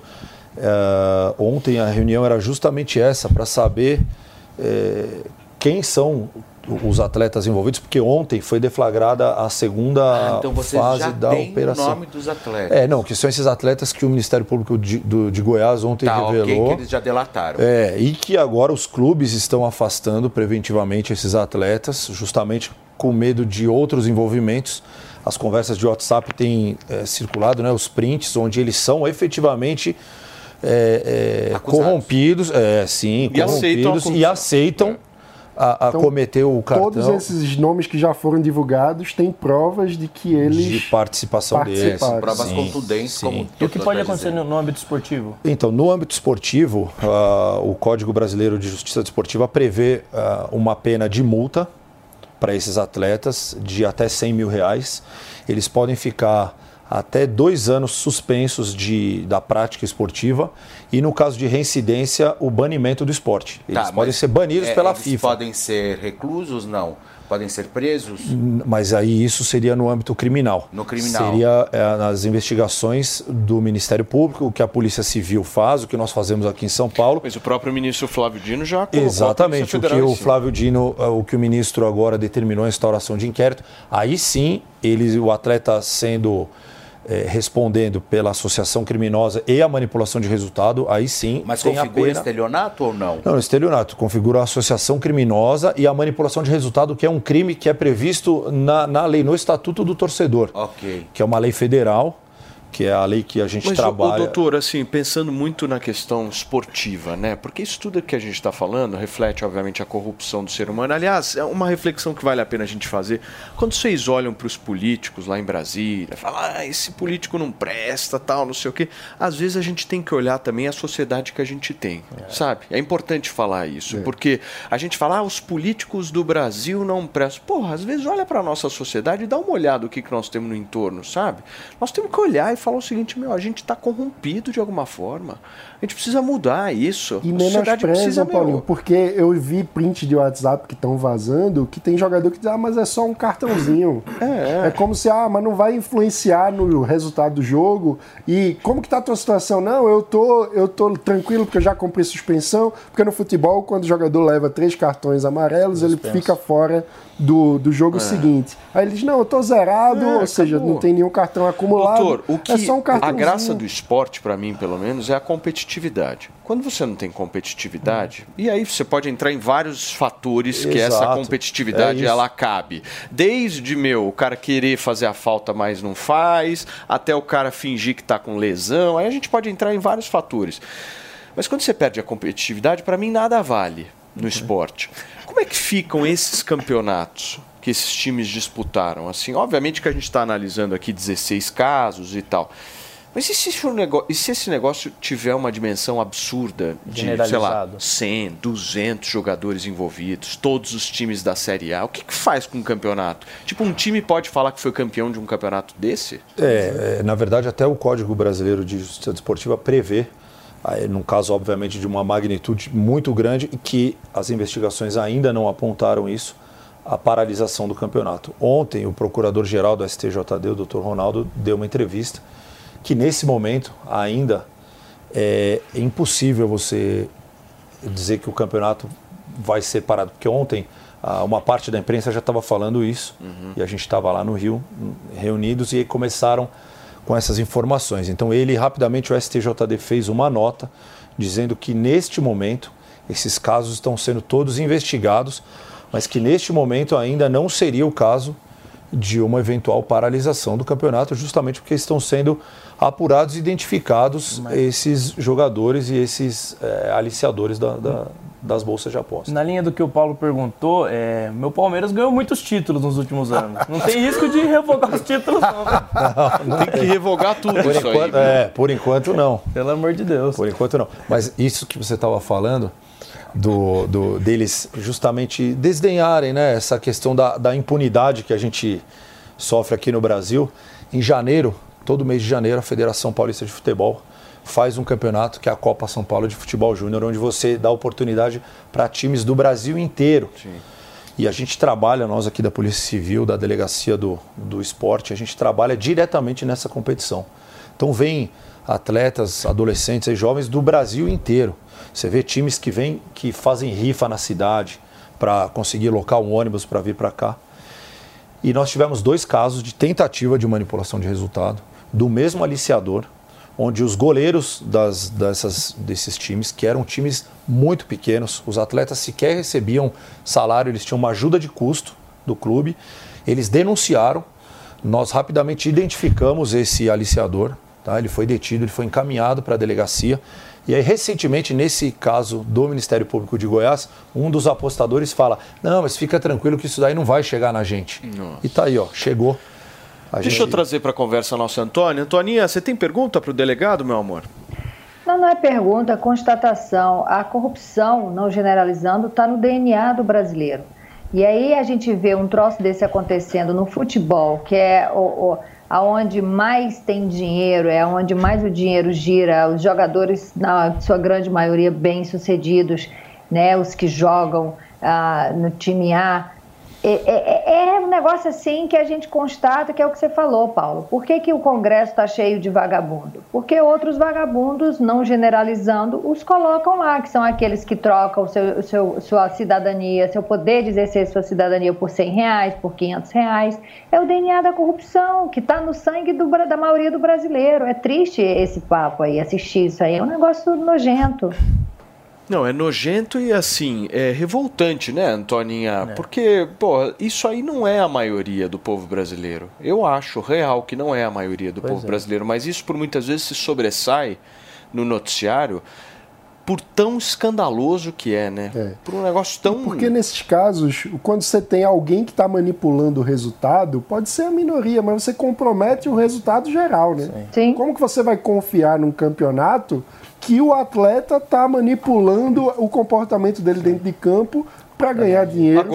Ah, mas também é, vamos levar em consideração também que às vezes também é um pouco, obviamente que nada justifica, né? Mas o atleta brasileiro é muito mal aproveitado, muito mal remunerado e infelizmente às vezes tem que se sacrificar ao máximo. Não, não foi nesse Não, caso, depende. divisão. tentar ganhar. Esses não, eu filho. falando da série como ele falou, da série da série E, série D, enfim, por mais que às vezes você, enfim, você é um atleta, você tá ali buscando o teu sonho, entendeu? É caráter. o mínimo Esses que que você? Copa São Paulo, bem. né? Você não viu que o delegado falou que um time que nem remunerado eles estavam, o aliciador foi Pois lá e é. enfiaram, Então, é às vezes. caráter. É, então, às vezes, poxa, às vezes eles eles estão ali é, há casos e casos, sabe? Agora, a Série A, não. Aí eu já acho que É. daí tá indo longe demais. O- o- o- Mas não que isso tenha que fazer na Série E ou na Série D. Mas também a gente tem que. Eles têm que olhar também um pouco pra essa, pra essa, pra essa Deixa eu meninada só, aí, né? Sim, deixa, posso só entender, doutor, porque o senhor falou da questão das punições né, individuais que podem acontecer, as multas que cada um pode receber.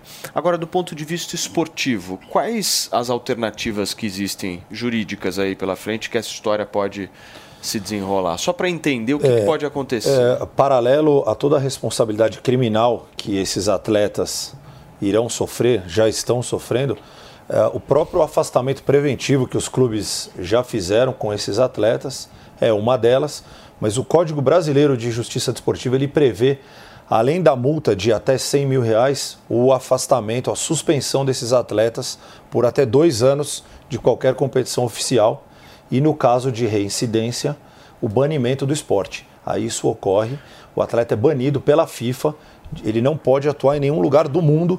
Não, onde... isso com o atleta. Isso. Agora, e com os campeonatos e as casas de apostas? É, agora veja, com os campeonatos, é, ainda a, a investigação já está muito avançada, mas ainda você não tem um comprometimento da competição. Até porque hoje a maioria dessas apostas, e era aquilo que a gente estava conversando aqui, inicialmente, quando as casas de aposta começaram, elas, elas só tinham a aposta sobre o resultado. Até o crime se- chama-se manipulação de resultado. E hoje nem é mais isso. Hoje você manipula a própria bolsa de aposta, a própria competição em si, porque hoje o que que gera a você ganhar muito dinheiro? É, por exemplo, você apostar que ao- até os 10 minutos do primeiro tempo, o aquela equipe vai sofrer um cartão amarelo. Como o atleta já está pago e ele sabe que ele vai sofrer, o o que aquela equipe vai tomar cartão amarelo, aquele atleta, o cara coloca na bolsa de apostas um valor altíssimo. E ganhou uma grana. E como é uma aposta teoricamente mais difícil do que você acertar num gol ou no resultado, a remuneração é muito maior. Entendeu? Mas tudo isso está sendo investigado. Nós temos casos aqui em São Paulo que eh, nós também investigamos as bolsas de aposta, que até o momento não tem participação nenhuma, como eu falei, são plataformas digitais que são o meio para que eles Mas cometam o você, você acha que essas casas elas podem sofrer algum tipo de consequência no sentido de, sei lá, o banimento no Brasil de apostas que tenham esse nível de detalhamento? É, na verdade, o que acontece? Essas casas de aposta, elas são mundiais. É, então, assim, ontem até o, o Mauro César estava dizendo aqui no programa na Jovem Pan que isso precisa, na verdade, de uma regulamentação. Você tem que, na verdade, agora é, é, você regulamentar o que pode e o que não pode ser apostado. Agora, veja, é uma plataforma digital que vale para o mundo inteiro. Então você precisa entender o que. Perde o controle. Perde o controle. Porque, em tese, até o jogo não é totalmente legalizado no Brasil, né? Isso, e isso também é uma outra questão que o Congresso está preparando toda essa questão da, da que não existe, na verdade, hoje uma legislação, tanto que essas plataformas nenhuma tem sede no Brasil, são todas fora, tem na China, tem na Argentina, tem no Paraguai. Você acha possível outras operações em outros esportes? Porque tem muita suspeita de que, por exemplo, em esportes de luta, MMA, também tenham esse, esse tipo de manipulação. É, o ano passado eu fiz um curso sobre manipulação de resultado e os esportes individuais, o tênis é um dos esportes mais visados que tem maior manipulação de resultado. É mesmo? Porque depende de um Porque atleta depende só, de um né? atleta só. É só ele Naquele errar. dia você não está bem, você jogou um jogo. é, tem competições de tênis que o atleta joga um jogo por dia. Você aquele dia está cansado, está com uma lesão, você faz cinco duplas faltas no, no- no- de saque, você está. É, é normal isso É acontecer. mais controlável, né? Exato, e aí fica mais fácil de você manipular. O MMA é um atleta, um contra o outro. O cara vai, perde a luta, você toma lá uma porrada de soco e você consegue dizer que ele lutou, mas que ele perdeu é mais fácil do que você ter 11 contra 11 e precisar. Fê, sabe uma outra coisa que eles têm que investigar também? O BBB. Nessas casas de aposta aí, tá cheio de aposta de BBB. verdade, Tem que é dar uma verdade. investigada. Eu também acho. Eu- é- é- é- essas histórias, principalmente quando é, eu acho que nesses porões aí que eu sempre digo, é, da internet, a gente nunca sabe como funciona. E quando vai vasculhar, você encontra ali sujeira, sabe? Sim. Então, por quê? Porque você acaba apostando, você coloca o teu dinheiro, é óbvio, porque tem muita gente idônea ali acreditando na potencialidade, talvez, de ficar rico. é isso Quem é mesmo. que não quer ficar, É né, isso. doutor? Mas, infelizmente, às vezes você coloca dinheiro onde não deve, né? Uma dúvida que eu tenho. É, o senhor falou sobre a reincidência leva ao banimento. Como que configura a reincidência? Se precisa ter dois processos ou se um jogador é, tomou dois cartões, por exemplo, já é reincidente? Não, a reincidência seria ele já ter sido é, é, ele já ter sido responsabilizado por uma prática desse crime anteriormente. Então, agora que nenhum deles já tem, tem uma condenação, não há risco de que esses atletas sejam banidos do esporte. É, por enquanto não, mas como esse trabalho do Ministério Público de Goiás tem sido intenso, cada dia vem aparecendo é, novidades, novos jogadores. Ontem lá na reunião, quando nós chegamos de manhã, tinha um número de jogadores. Quando eu saí à tarde da reunião, já tinha tido outros jogadores, os clubes já estavam afastando eles.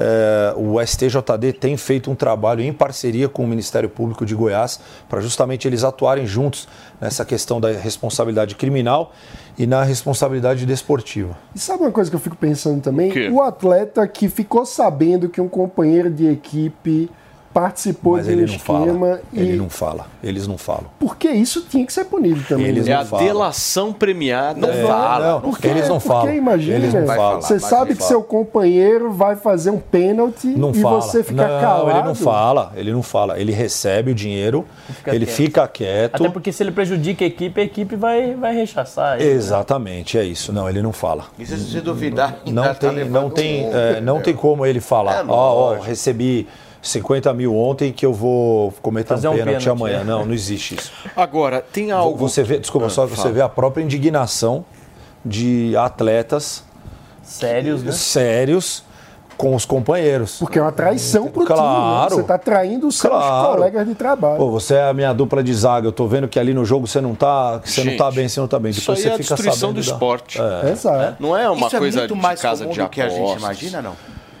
Era assim, a gente tem casos de manipulação de resultado aqui, mas com essa magnitude desse, com esse Mas na Série A, por exemplo, nesses grandes times? eu nunca tinha visto.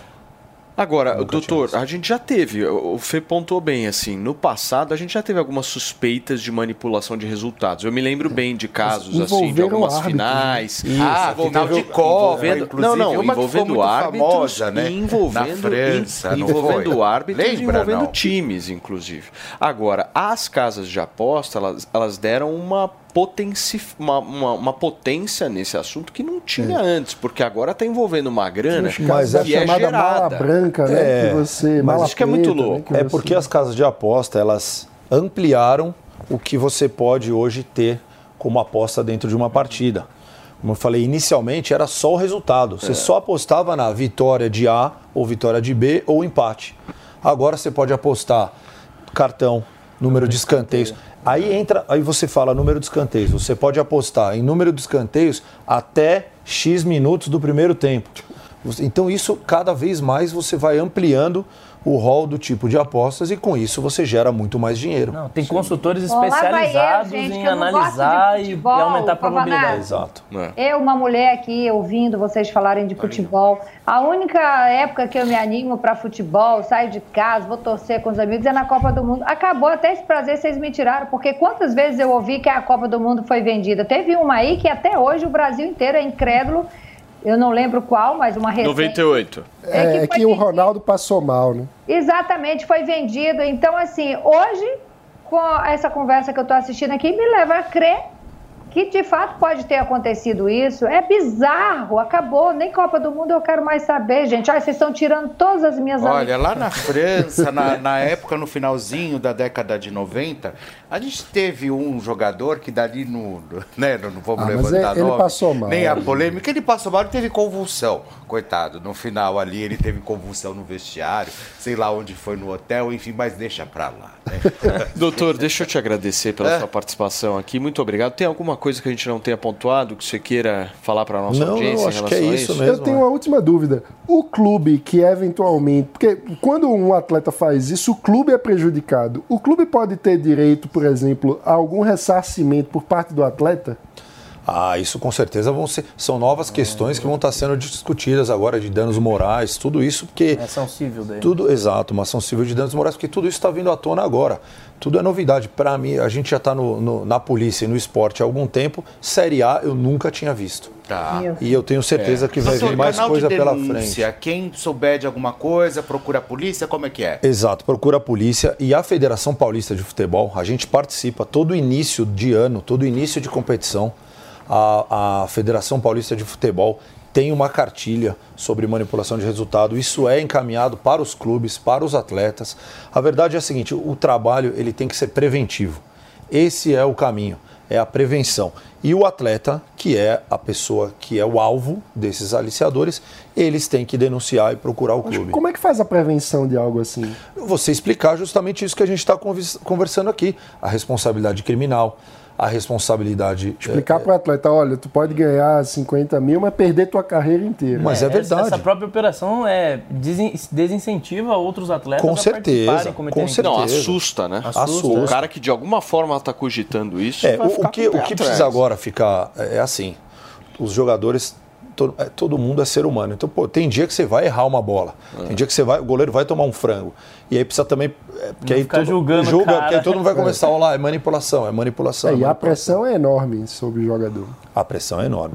Mas o trabalho preventivo é o caminho e é dessa forma. Os clubes têm que orientar os atletas e o atleta tem que ter, por mais difícil que seja, às vezes pela idade, pela, pelo baixo salário ou pela pouca idade, a falta de conhecimento e pelo alto salário, que muitos atletas acabam não tendo, é, sabe, uma condição, um staff ali para ajudá-lo, ele ter essa consciência de que pode prejudicar e muito a carreira dele, a família dele e os clubes e os companheiros dele que estão jogando junto ali. Muito bem. Gente, nós entrevistamos aqui no Morning Show desta quinta-feira o delegado César Saad, que está explicando um pouco para a gente sobre esse escândalo envolvendo manipulação de jogos, de faltas, de cartões, de pênaltis, justamente para se obter mais dinheiro aí ah, com alguns apostadores que estão lá diariamente verificando esses números nas casas de apostas, né? É muito triste a gente ter que relatar tudo isso porque a gente ama o esporte e quer ver, em primeiro lugar, a competitividade. A gente sente muito, muita falta, doutor, daquele sangue nos olhos, né?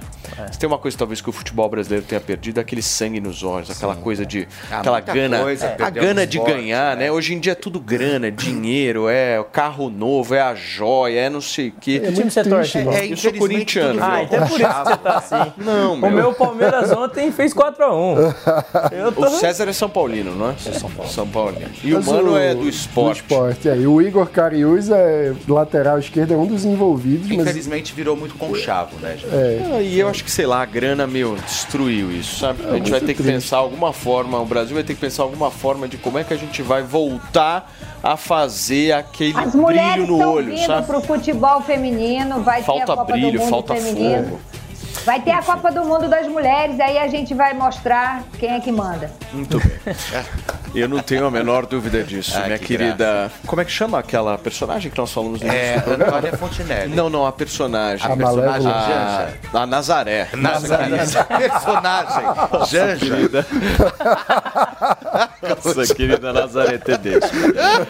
Muito bem, gente, são 11 horas e 24 minutos. O ministro Flávio Dino tem cole- colecionado algumas tiradas na internet, viu? Por vezes fazendo piadas, outras respondendo de forma mais incisiva. Alguns vídeos do ministro têm viralizado na internet, fazendo dele o membro da equipe de Lula mais popular nas redes sociais. Na ocasião mais recente, o Flávio Dino faz referência aos personagens de filmes de super-herói quando respondia a um questionamento feito pelo senador Marcos Duval.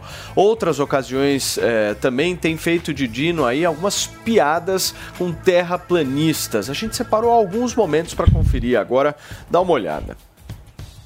Eu sou senador da República, sou ministro de Estado e estou disposto a, enfrentar esse debate em qualquer lugar. Não precisa o senhor ir para a porta do Ministério da Justiça fazer vídeo de internet. Porque se o senhor é da SWAT, eu sou dos Vingadores. O senhor conhece Capitão América, Homem-Aranha?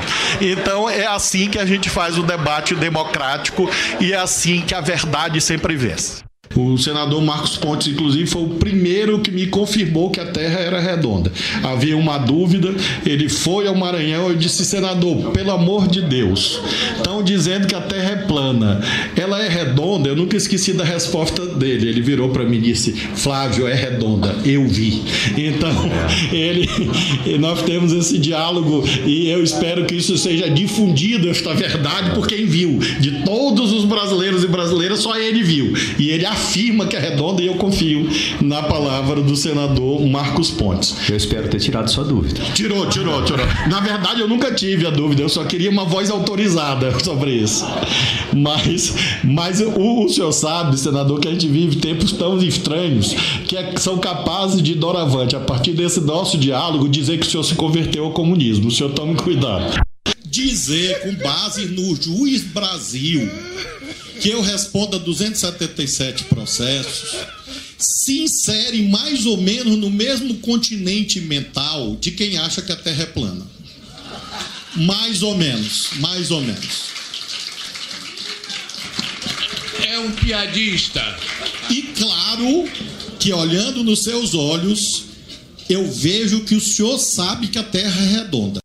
Mês das Mães é nas lojas 100. Smartphone Samsung Galaxy A04e com memória de 64 GB e processador octa-core. Nas lojas 100, apenas 898 à vista ou 12 de 93,80 por mês. É isso mesmo. É o seu Samsung Galaxy A04e com câmera traseira dupla e bateria de longa duração. Nas lojas 100, apenas 898 à vista ou 12 de 93,80 por mês. Sempre tem amor também. Você sabia que tem novidade no seu rádio? É a Jovem Pan News 76.7 FM. Mais uma frequência para você ficar bem informado. Opinião, análise e informação. Jovem Pan News 76.7 FM. A rádio que você já conhece, ainda melhor. Jovem Pan News 76.7 FM. Jornalismo independente. Você sabia que a vacina contra a gripe é atualizada todos os anos para combater as mutações do vírus? Aqui na PPVAC você encontra a versão mais atual da vacina quadrivalente da gripe, que diminui drasticamente as chances de complicações em quadros virais e respiratórios ligados aos quatro vírus da gripe. Todos devem se vacinar a partir dos seis meses de vida. Ligue para 11 3813 9611 e agende seu horário ou vamos até você. Estamos na rua Professor Arthur Ramos, Faria Lima, com Cidade Jardim. Agende no telefone 11 3813 9611. PPVAC, Clínica de Vacinação. Business Jovem Pan.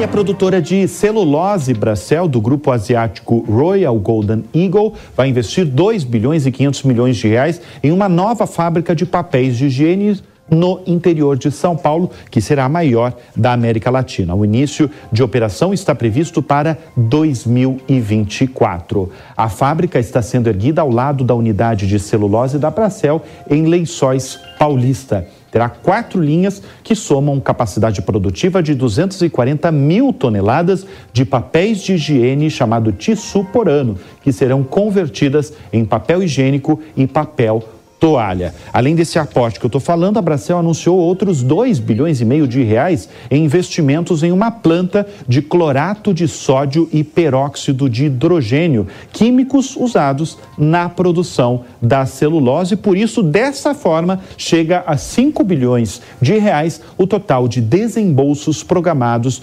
pela Bracel no interior paulista. Bruno Meia e os destaques do mundo dos negócios. Acesse agora o canal Jovem Pan News no YouTube e no Panflix. O Zuco traz o melhor da cozinha italiana. Massas, carnes, risotos e outras opções compõem o menu da casa, que ainda oferece mais de 240 rótulos de vinho. Zuco, Rua Adoc Lobo, 1416. O seu canal de notícias multiplataforma. Jovem Pan News. Jovem Pan Saúde. Cirurgia plástica consciente com o Dr. Juvenal Friso. A cirurgia da face, ela pode ser dividida em três porções. Terço superior, onde a gente aborda a fronte, a pálpebra superior, a pálpebra inferior, supercílio. Terço médio da face, região malar, sulcos nasogenianos ou bigode chinês, sulcos bucais. Ou pescoço, linha de mandíbula e flacidez cervical.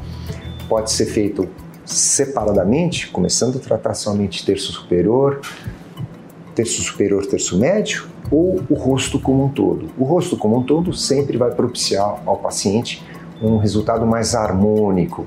A cirurgia da face evoluiu muito do ponto de vista técnico do que era feito lá atrás.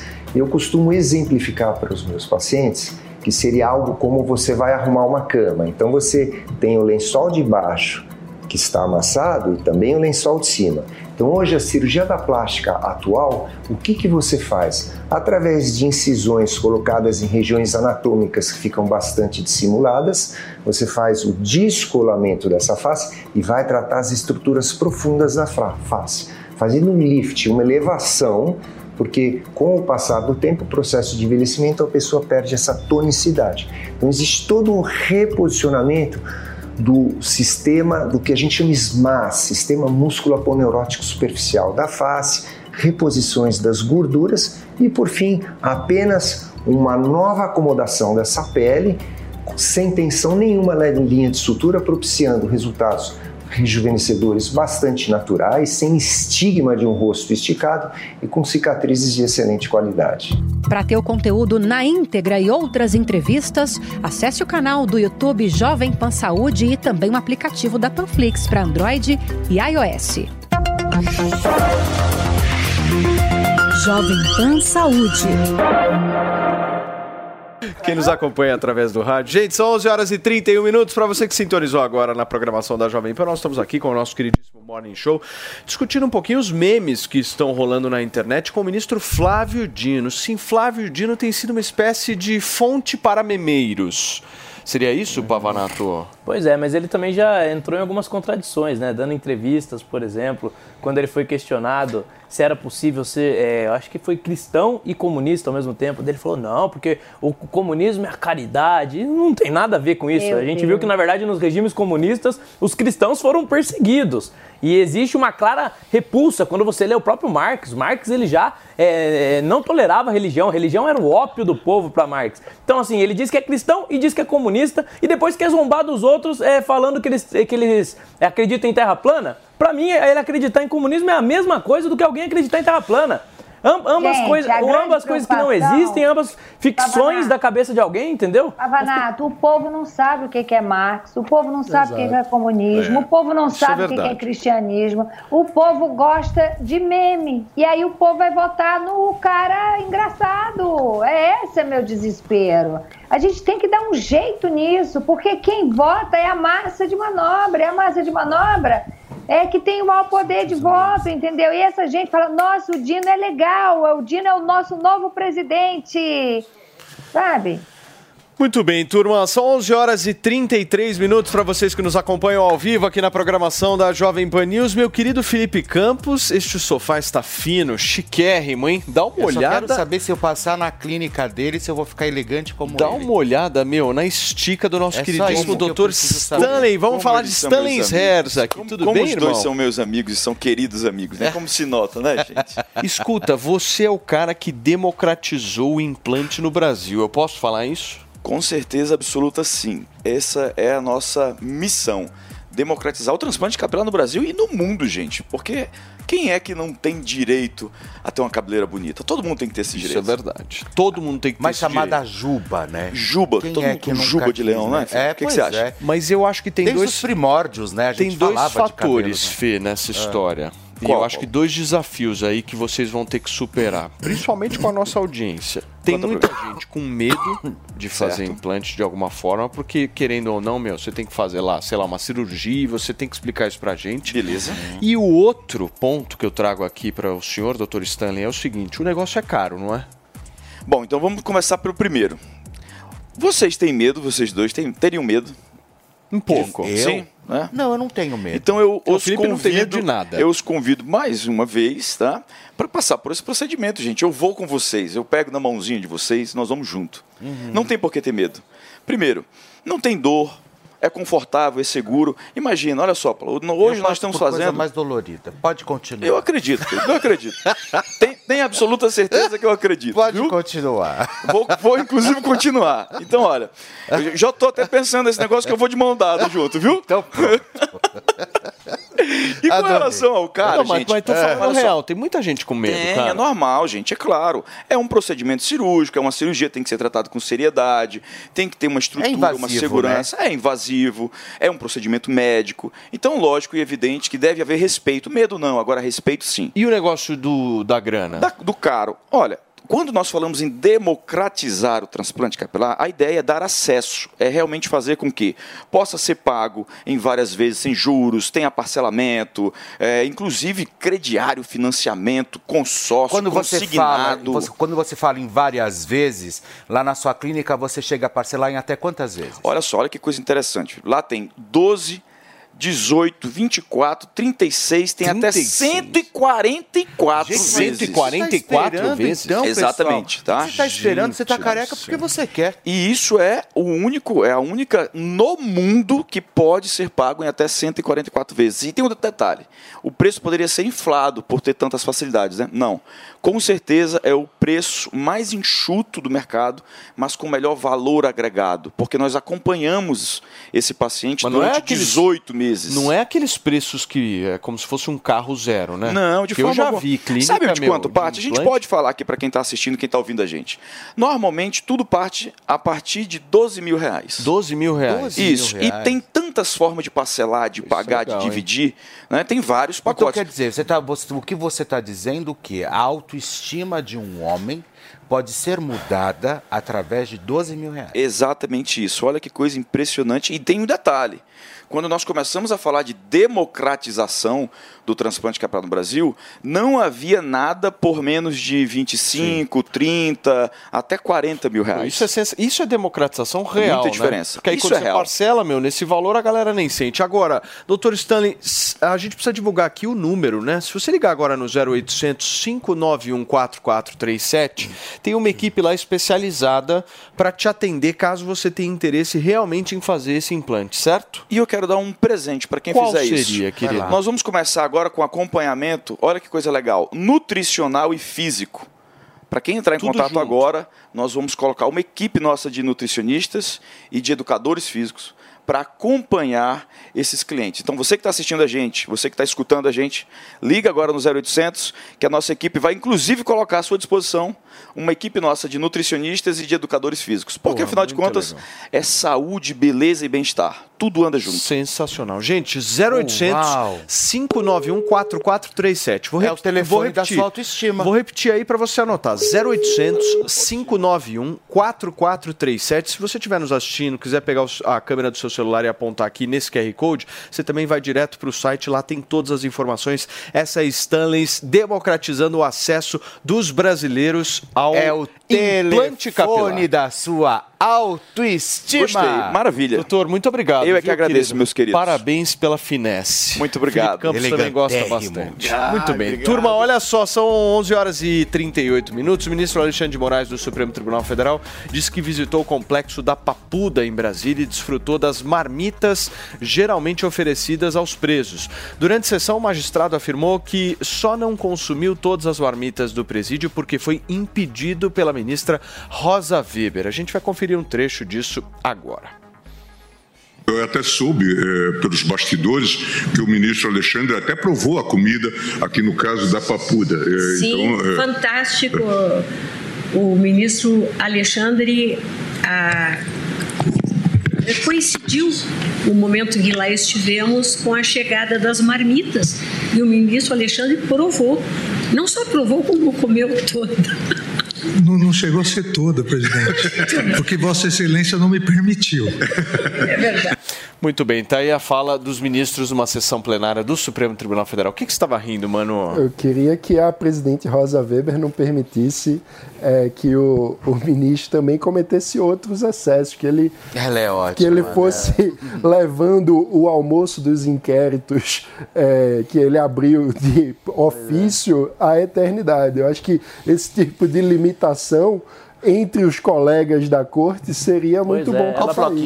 Muito bem. Meus amores, vocês me permitem mudar rapidamente de assunto aqui, porque eu quero falar um pouquinho de entreter. Eu cá entre nós, É assim, às vezes cara. esse noticiário político, meu, te cansa um pouco, né, Fê? Por isso que eu gosto de você, Cansa meu. muito. Você traz aquela leveza gostosa necessária, com um cheiro muito bom, né?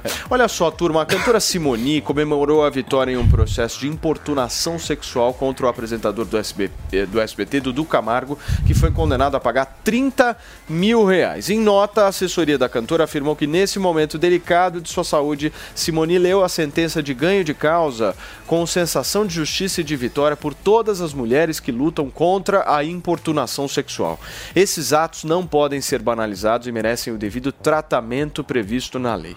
Certo, Fê? Conta Pois um é, pouquinho olha mais só, na dessa verdade ação. o que rolou, gente, na época foi que a ação foi movida pela cantora Simoni por causa das investidas de Dudu quando ele apareceu repentinamente durante a transmissão ao vivo do programa Bastidores do Carnaval, né, apresentado por Simoni e Nelson Rubens, exibido pela Rede TV em fevereiro de 2020. E ali o Dudu começou com umas brincadeiras meio esquisitas, tal. E aí a Simoni falando assim: "Para, para, não tô gostando disso, eu não tô afim e tal. E aí o que aconteceu? Ele não parou, porque eu acho assim, se a pessoa tá, não, tá, não tá gostando, tá pedindo para, não estou afim. Sem Por o favor. vírgula, né? Sem o vírgula, não, É. para, é, não estou, não quero. E aí o que aconteceu? Ele continuou. Bom, terminou tudo isso, você viu o que aconteceu. Agora o Dudu vai ter que enfiar 30 mil, vai ter que tirar 30 mil no bolso e pagar para Simoni. O Fê, é real que o Dudu Camargo tá balançando lá no SBT? É, o Dudu, o Dudu, eu acho ele um cara extremamente prodígio. Sempre achei ele um grande comunicador, mas ele é, é ainda, eu acho que ele, ah, ele teve a oportunidade de uma forma muito precoce. Né? Quantos Você imagina que o hoje? Silvio Santos colocou ele para apresentar o, o primeiro, im- o, o primeiro impacto no Dia das Crianças. Né? Ele tinha no dia 12 de outubro, Dia das Crianças, o jornal do SBT, ele tinha 16 anos. Então você imagina o Silvio Santos pegou ele e colocou ele para apresentar. Tá igual o Pavanato. O, primeiro impacto. Menor Sabia, O jovem aprendiz, menor aprendiz. Como você é aqui engraçado, tá igual o Flávio Dino. Aqui junto conosco.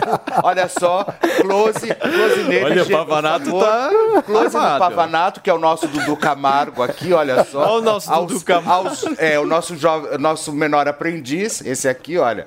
E aí, tudo, Silvio Santos fez a mesma coisa, só que lá no SBT colocou O ele Dudu aos Camargo 16 era claro que ele anos. imitava né, a voz do Silvio Santos, né? E todos os trejeitos. Aí ele o Dudu começou, copiou, eu né? acho que daí ele começou a ganhar muito dinheiro, enfim, e começou ali perder um pouco a mão. E Você acha que subiu a óbvio- cabeça? Eu acho que não é que subiu a cabeça. Você imagina você com 16, 17, 18 anos. Com 17 anos ele vai lá e me compra uma Mercedes sem ter carta. Meu Deus. Sem ter CNH. Todo mundo pira, né? Qualquer um pira. Você imagina? Não, e ali na- É. no caso da Simone, realmente, no vídeo ela tá totalmente desconfortável, assim, e ele aparentemente já tava bêbado ali, ele fica mexendo com ela e, E eles realmente começam, e sabe o que acontece? Nesse mercado pantanoso, né, dos famosos, tem muita gente bacana, mas tem muita gente que orbita, mas muita gente que não presta. Principalmente assessor, barra, não sei o que, eu sou promoter, e começa a se encostar. em- e tem muito, né? Porque os bons mesmo, eles estão dentro de casa. Agora, quem não presta tá muito na rua, sabe? É Uhum. engraçado isso. E aí você acaba esbarrando nessa gente pelo meio do caminho. E o Dudu, infelizmente, ele fez aliança com muita gente que não presta. E aí o que acontece? A conta chega. Turma, a cantora Vanessa Camargo, filha do sertanejo Zezé de Camargo, deu uma declaração que surpreendeu bastante o público, né? Fê, explica pra gente. Ah, a Vanessa é uma coisa, né? Tipo, qual era? Meu mundo caiu. Não era essa que ela cantava? Era, era essa, eu acho que era ela.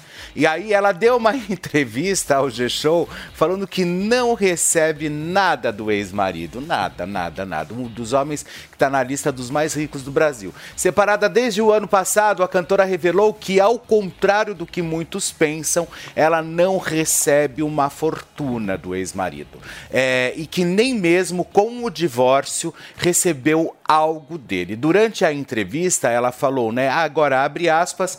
Quando houve o divórcio, nem viu uma situação financeira diferente, porque, ao contrário do que muita gente pensa, nos casamos com separação total de bens, disse a Vanessa. Agora também vale lembrar que todo mundo acha que a Vanessa é capenga. Não, ela quando casou, ela já tinha uma vida financeira também bacana, até porque o pai dela também é muito bem de situação e ela já casou ali com uma situação muito relevante também. Obviamente que o Buais é bilionário. Bilionário. A gente não tá falando que ele é milionário, não, ele é bilionário. Ele é sócio então, do Ronaldo, Ou seja, inclusive. ele tem uma grana bem bacanuda, assim, é um cara interessante. Mas tal. você sentiu que ela falou no tom de reclamação ou não? Eu acho, eu acho, é, eu acho que você ganhar um pouquinho a mais nunca é ruim, né? Procura um gato nesse mundo cão, um candidato à vaga do meu coração. Não precisa ser rico, basta me amar. Mas se tiver alguns dólares, não vou chorar, meu amor. Entendeu? Então, assim, ou seja, né? Eu acho que todo dinheiro é válido, né, Antônia Fontinelli? Meu amor, você esqueceu que eu estou falida, endividada? Não tendo nada de dinheiro. Dinheiro é relevante, meu amor. Se tá ruim pra Fontinelli, tá fácil pra quem? Eu, É, eu não pois gosto é. quando a Antônia Olha- vem de preto nesse programa, Hã? meu. A Antônia, quando vem de preto nesse Não, programa. ela fica tá de luto down. pela Rita Lee. Pronto. É, só, da, isso. só da Rita Lee. É. E aí, Paulinho? e aí, gente, a ex-mulher de Tiago Negro, lembra que a gente trouxe aqui o, o primo rico, que agora tá com a Maíra Card, mas a ex-mulher dele, a Camila Ferreira, mandou uma indireta pra ele mesmo, né, Fê? Qual Pois foi é, Exato, é isso mesmo. Olha, na foto de uma, de uma borracha imensa escrita é, para grandes erros sarcásticos, meu lado quinta série queria legendar. Será que apaga ex? Mas lembrei que sou adulta e não posso. Fecha aspas. Olha só o que ela escreveu, que graça. É, vale lembrar que os dois tiveram um relacionamento de 10 anos, entretanto nunca se casaram. E agora Tiago se casará com Maíra Card. Basta saber se ele vai saber que vai casar com ela, né? Porque a Maíra Card tem essa às vezes de querer casar. Ela casa com as pessoas de surpresa, como ela Como assim, fez. surpresa? ela fez isso com o Arthur Aguiar, né? É, do Sei nada, ela, o Arthur Aguiar combinado. chegou Do nada, o Arthur Aguiar chegou, tava tudo pronto para eles Foi casarem. tudo assim. combinado, Felipe. Eu te afirmo, foi Fica tudo quieta, combinado. finge que não era. Tudo pela audiência, vai nessa, meu. Tudo a combinado. E esse rapaz aí é um biscoiteiro também. É, Não, não fala assim. E olha, Ele é Faria Limer, É, não fala e daí assim. a Musa Fitness, ai, Musa Fitness, quem é a Mayra Card, a Musa Fitness? Não, ela é, isso, magra. não? Hã? Ela é bem, meu. Meu, ela come, ela come le... Ah, desculpa, ela, ela vende pacote de emagrecimento. Então. E ela come legume grelhado. Você sabe o que é legume grelhado? É legume desidratado, gato. Claro que Ou não, seja, se querido. você come legume com shoyu, Coloca- se você come legume uma- um grelhado ali. com shoyu, e aí você vai malhar, você fica assim, querido. Ô, Opa! Felipe, legume grelhado é uma delícia. A questão não tá aí. A questão É. tá que essa moça, realmente, a ex dele, cometeu um big mistake. Ah, bom. Enfim, a Musa Fitness e o coach financeiro. Coach. A gente tem coach de tudo hoje, né? Se conheceram quando ele ainda estava com Camila. E recentemente, Tiago Nigro e Maíra Cardi revelaram que vão se casar. Ai, para. Parem as máquinas, porque Thiago Nigro e Maíra Cardi vão se casar, o Brasil parou, a bolsa subiu, o Nasdaq desceu. Que loucura! No dia Pô. desse casamento, o Brasil parou. Vai ser que nem a coroação do príncipe Charles. O primo Deixa rico agora é milionário, né? Deixa eu te fazer uma. Você tá com inveja deles? De Tá. quem? Da Maíra e do Thiago. Tá. Quem eu? Inveja dele? É. Ele queria estar casando com o primo rico. Porque Pô, ele tá milionário agora, hein? Eu vi lá uma matéria. meu amor, quanto maior, quanto mais dinheiro tem, menor é o calibre. Eu prefiro, eu prefiro muito mais o primo pobre, porque o calibre é, É. maravilhoso. Mas é rápida, né, essa articulação de casamento deles, É, né? eles Porque. são, eles fazem, daí eles, eles promovem, dá tudo certo. Não, não Os amigos arrumam patrocínio. senão a Vai gerar bons posts. Juram é, gera posts, gera network, enfim, tal, que nem diz a nossa Miriam Speed Network, aí gera um monte de coisa, enfim, tal. E aí eles ficam mais ricos, mais poderosos e tudo acontece de vez. Quando ele, te- ele separou, teve muito burburinho na internet, né? Porque foi pouco tempo pra ele começar a ficar com a. Com a, Com a O Mayra pessoal acha que ele pulou a cerca? É, então, o pessoal falava que ele pula cerca. Não, olha, é óbvio que os dois já estavam juntos. Mas não é um relacionamento Claro. cristão que ela é submissa. Ah, que é Meu amigo, já tem curso dos dois juntos sendo vendido. É, Depois a gente conversa. BBB que o diga, 90 Os caras já estão com curso dos dois juntos. Isso que é Coitado empreendedorismo, do meu. Arthur. Eu Coitado. admiro relações assim. É. Empreendedora, meu. Coitado Gente, do Arthur Aguiar. Quem tá ali? É o tio, tiozão Games? Olha lá. O que, que é? Peraí, peraí. O que, foi, Antônia? Tá dando reflexo no óculos? É que eu quero enxergar vocês melhores. Ó, que as pessoas façam esses cursos para vender, ok. Agora que os otários comprem, aí, aí, aí realmente. Não, já Oh. tem curso dos dois juntos. Não é que os dois. Não, eles criaram um curso já juntos. Isso é empreendedorismo pu- puro, meu. É, ele tá fazendo. tão fazendo Vai ter Enriquece e oferta pra emagrece. semana do casamento, vai ter uma oferta ali. Isso é sensacional. Enriquecendo Desconto do juntos. casamento. Eu acho Maíra. Cardi e Primo Rico. Isso é muito legal. Gente, olha só, a notícia de que a atriz Renata Sorra assumiu-se bissexual dominou as redes sociais, viu? Apesar das antigas desconfianças, os fãs aclamaram a iniciativa da Global e, com bom humor, Eu. usaram sua personagem de maior sucesso, a Nazaré Tedesco, mais conhecida como Antônia Fontinelli, para reagir a essa situação, né, Fê? Eu. Pois é, olha só, no auge de seus 76 anos, ela tá bem, hein? A, a Renata Sorra, aos 76 anos, hein? Ela surpreendeu o público presente na peça de teatro Manifesto Transpofágico. Olha que maravilha. A descoberta aconteceu durante um momento de interação em que a atriz trans Renata Carvalho questionou quem na plateia se identificava bissexual. Assim, a atriz Renata Sorra se pronunciou erguendo as mãos.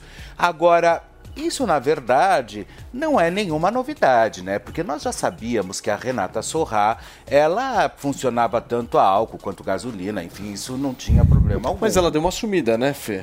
Como sumida? ela, tá, ela tá gravando, ela tá Não, faz- não, assumida. Assumida. Assumida. Ah, não. Eu acho que agora eles estão, né? Agora todos eles estão assumindo, estão falando completamente sobre tudo aberto. A Globo agora resolveu ficar good vibes, porque antes, nossa, se qualquer galã da Globo falasse que, que era plural, não, eu sou substantivo, será plural, tal, não sei o quê. Nossa, eles na hora eram colocados na geladeira. Tinha essa política. Sério? Agora, é lógico, os galãs não podiam jamais falar que eram gays, assumir.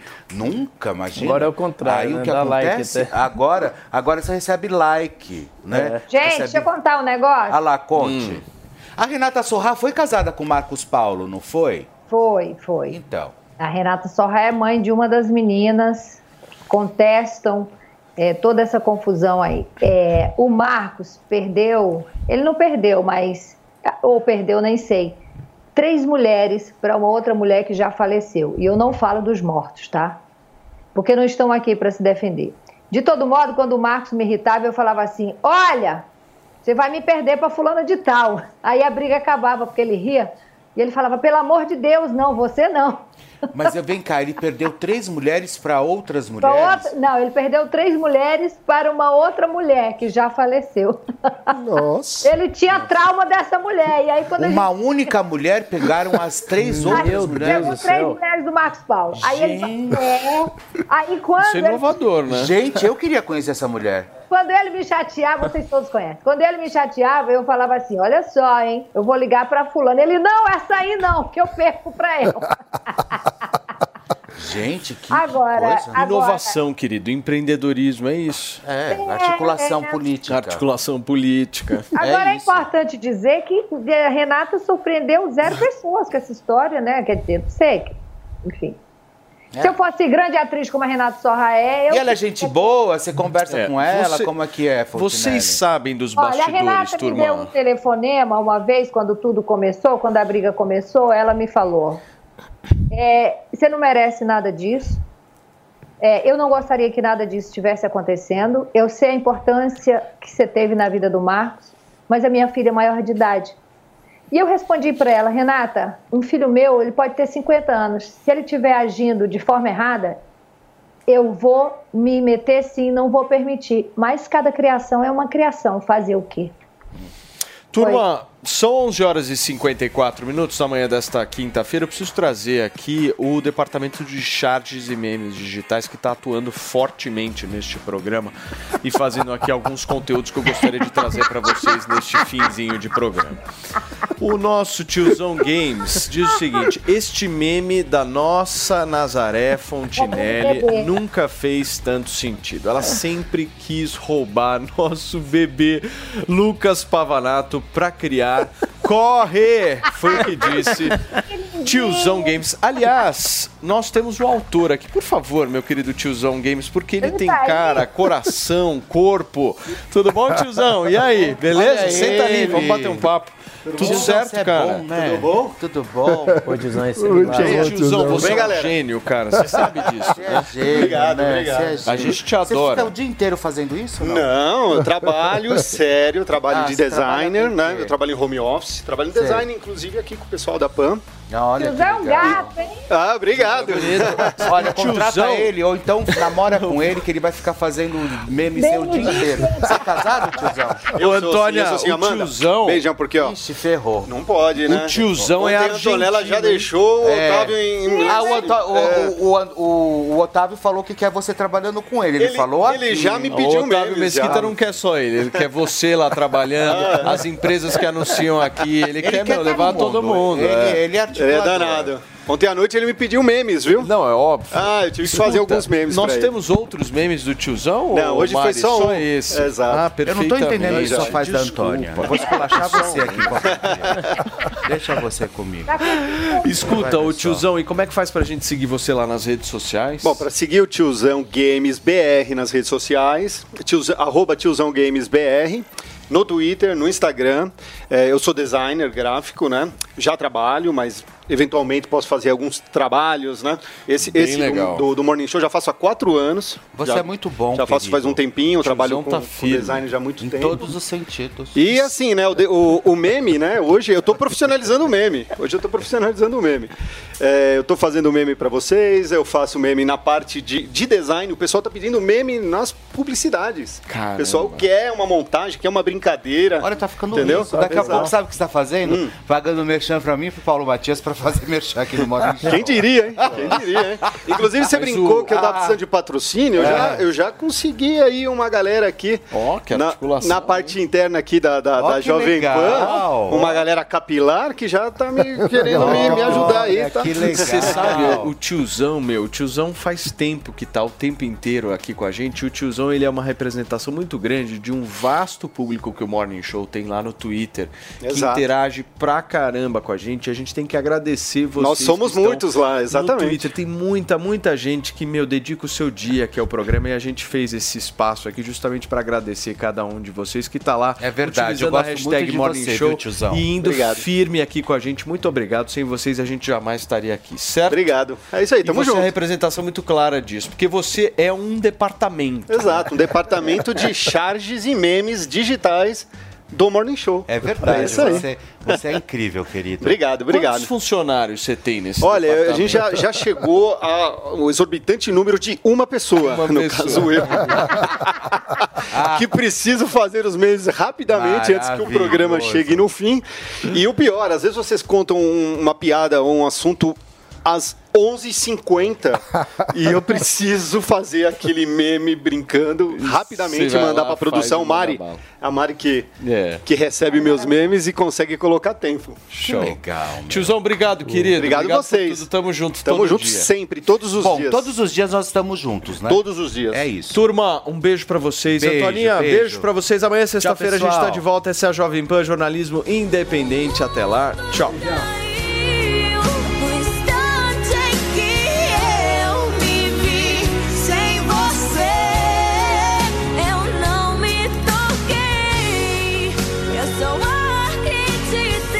opinião dos nossos comentaristas não reflete necessariamente a opinião do Grupo Jovem Pan de Comunicação.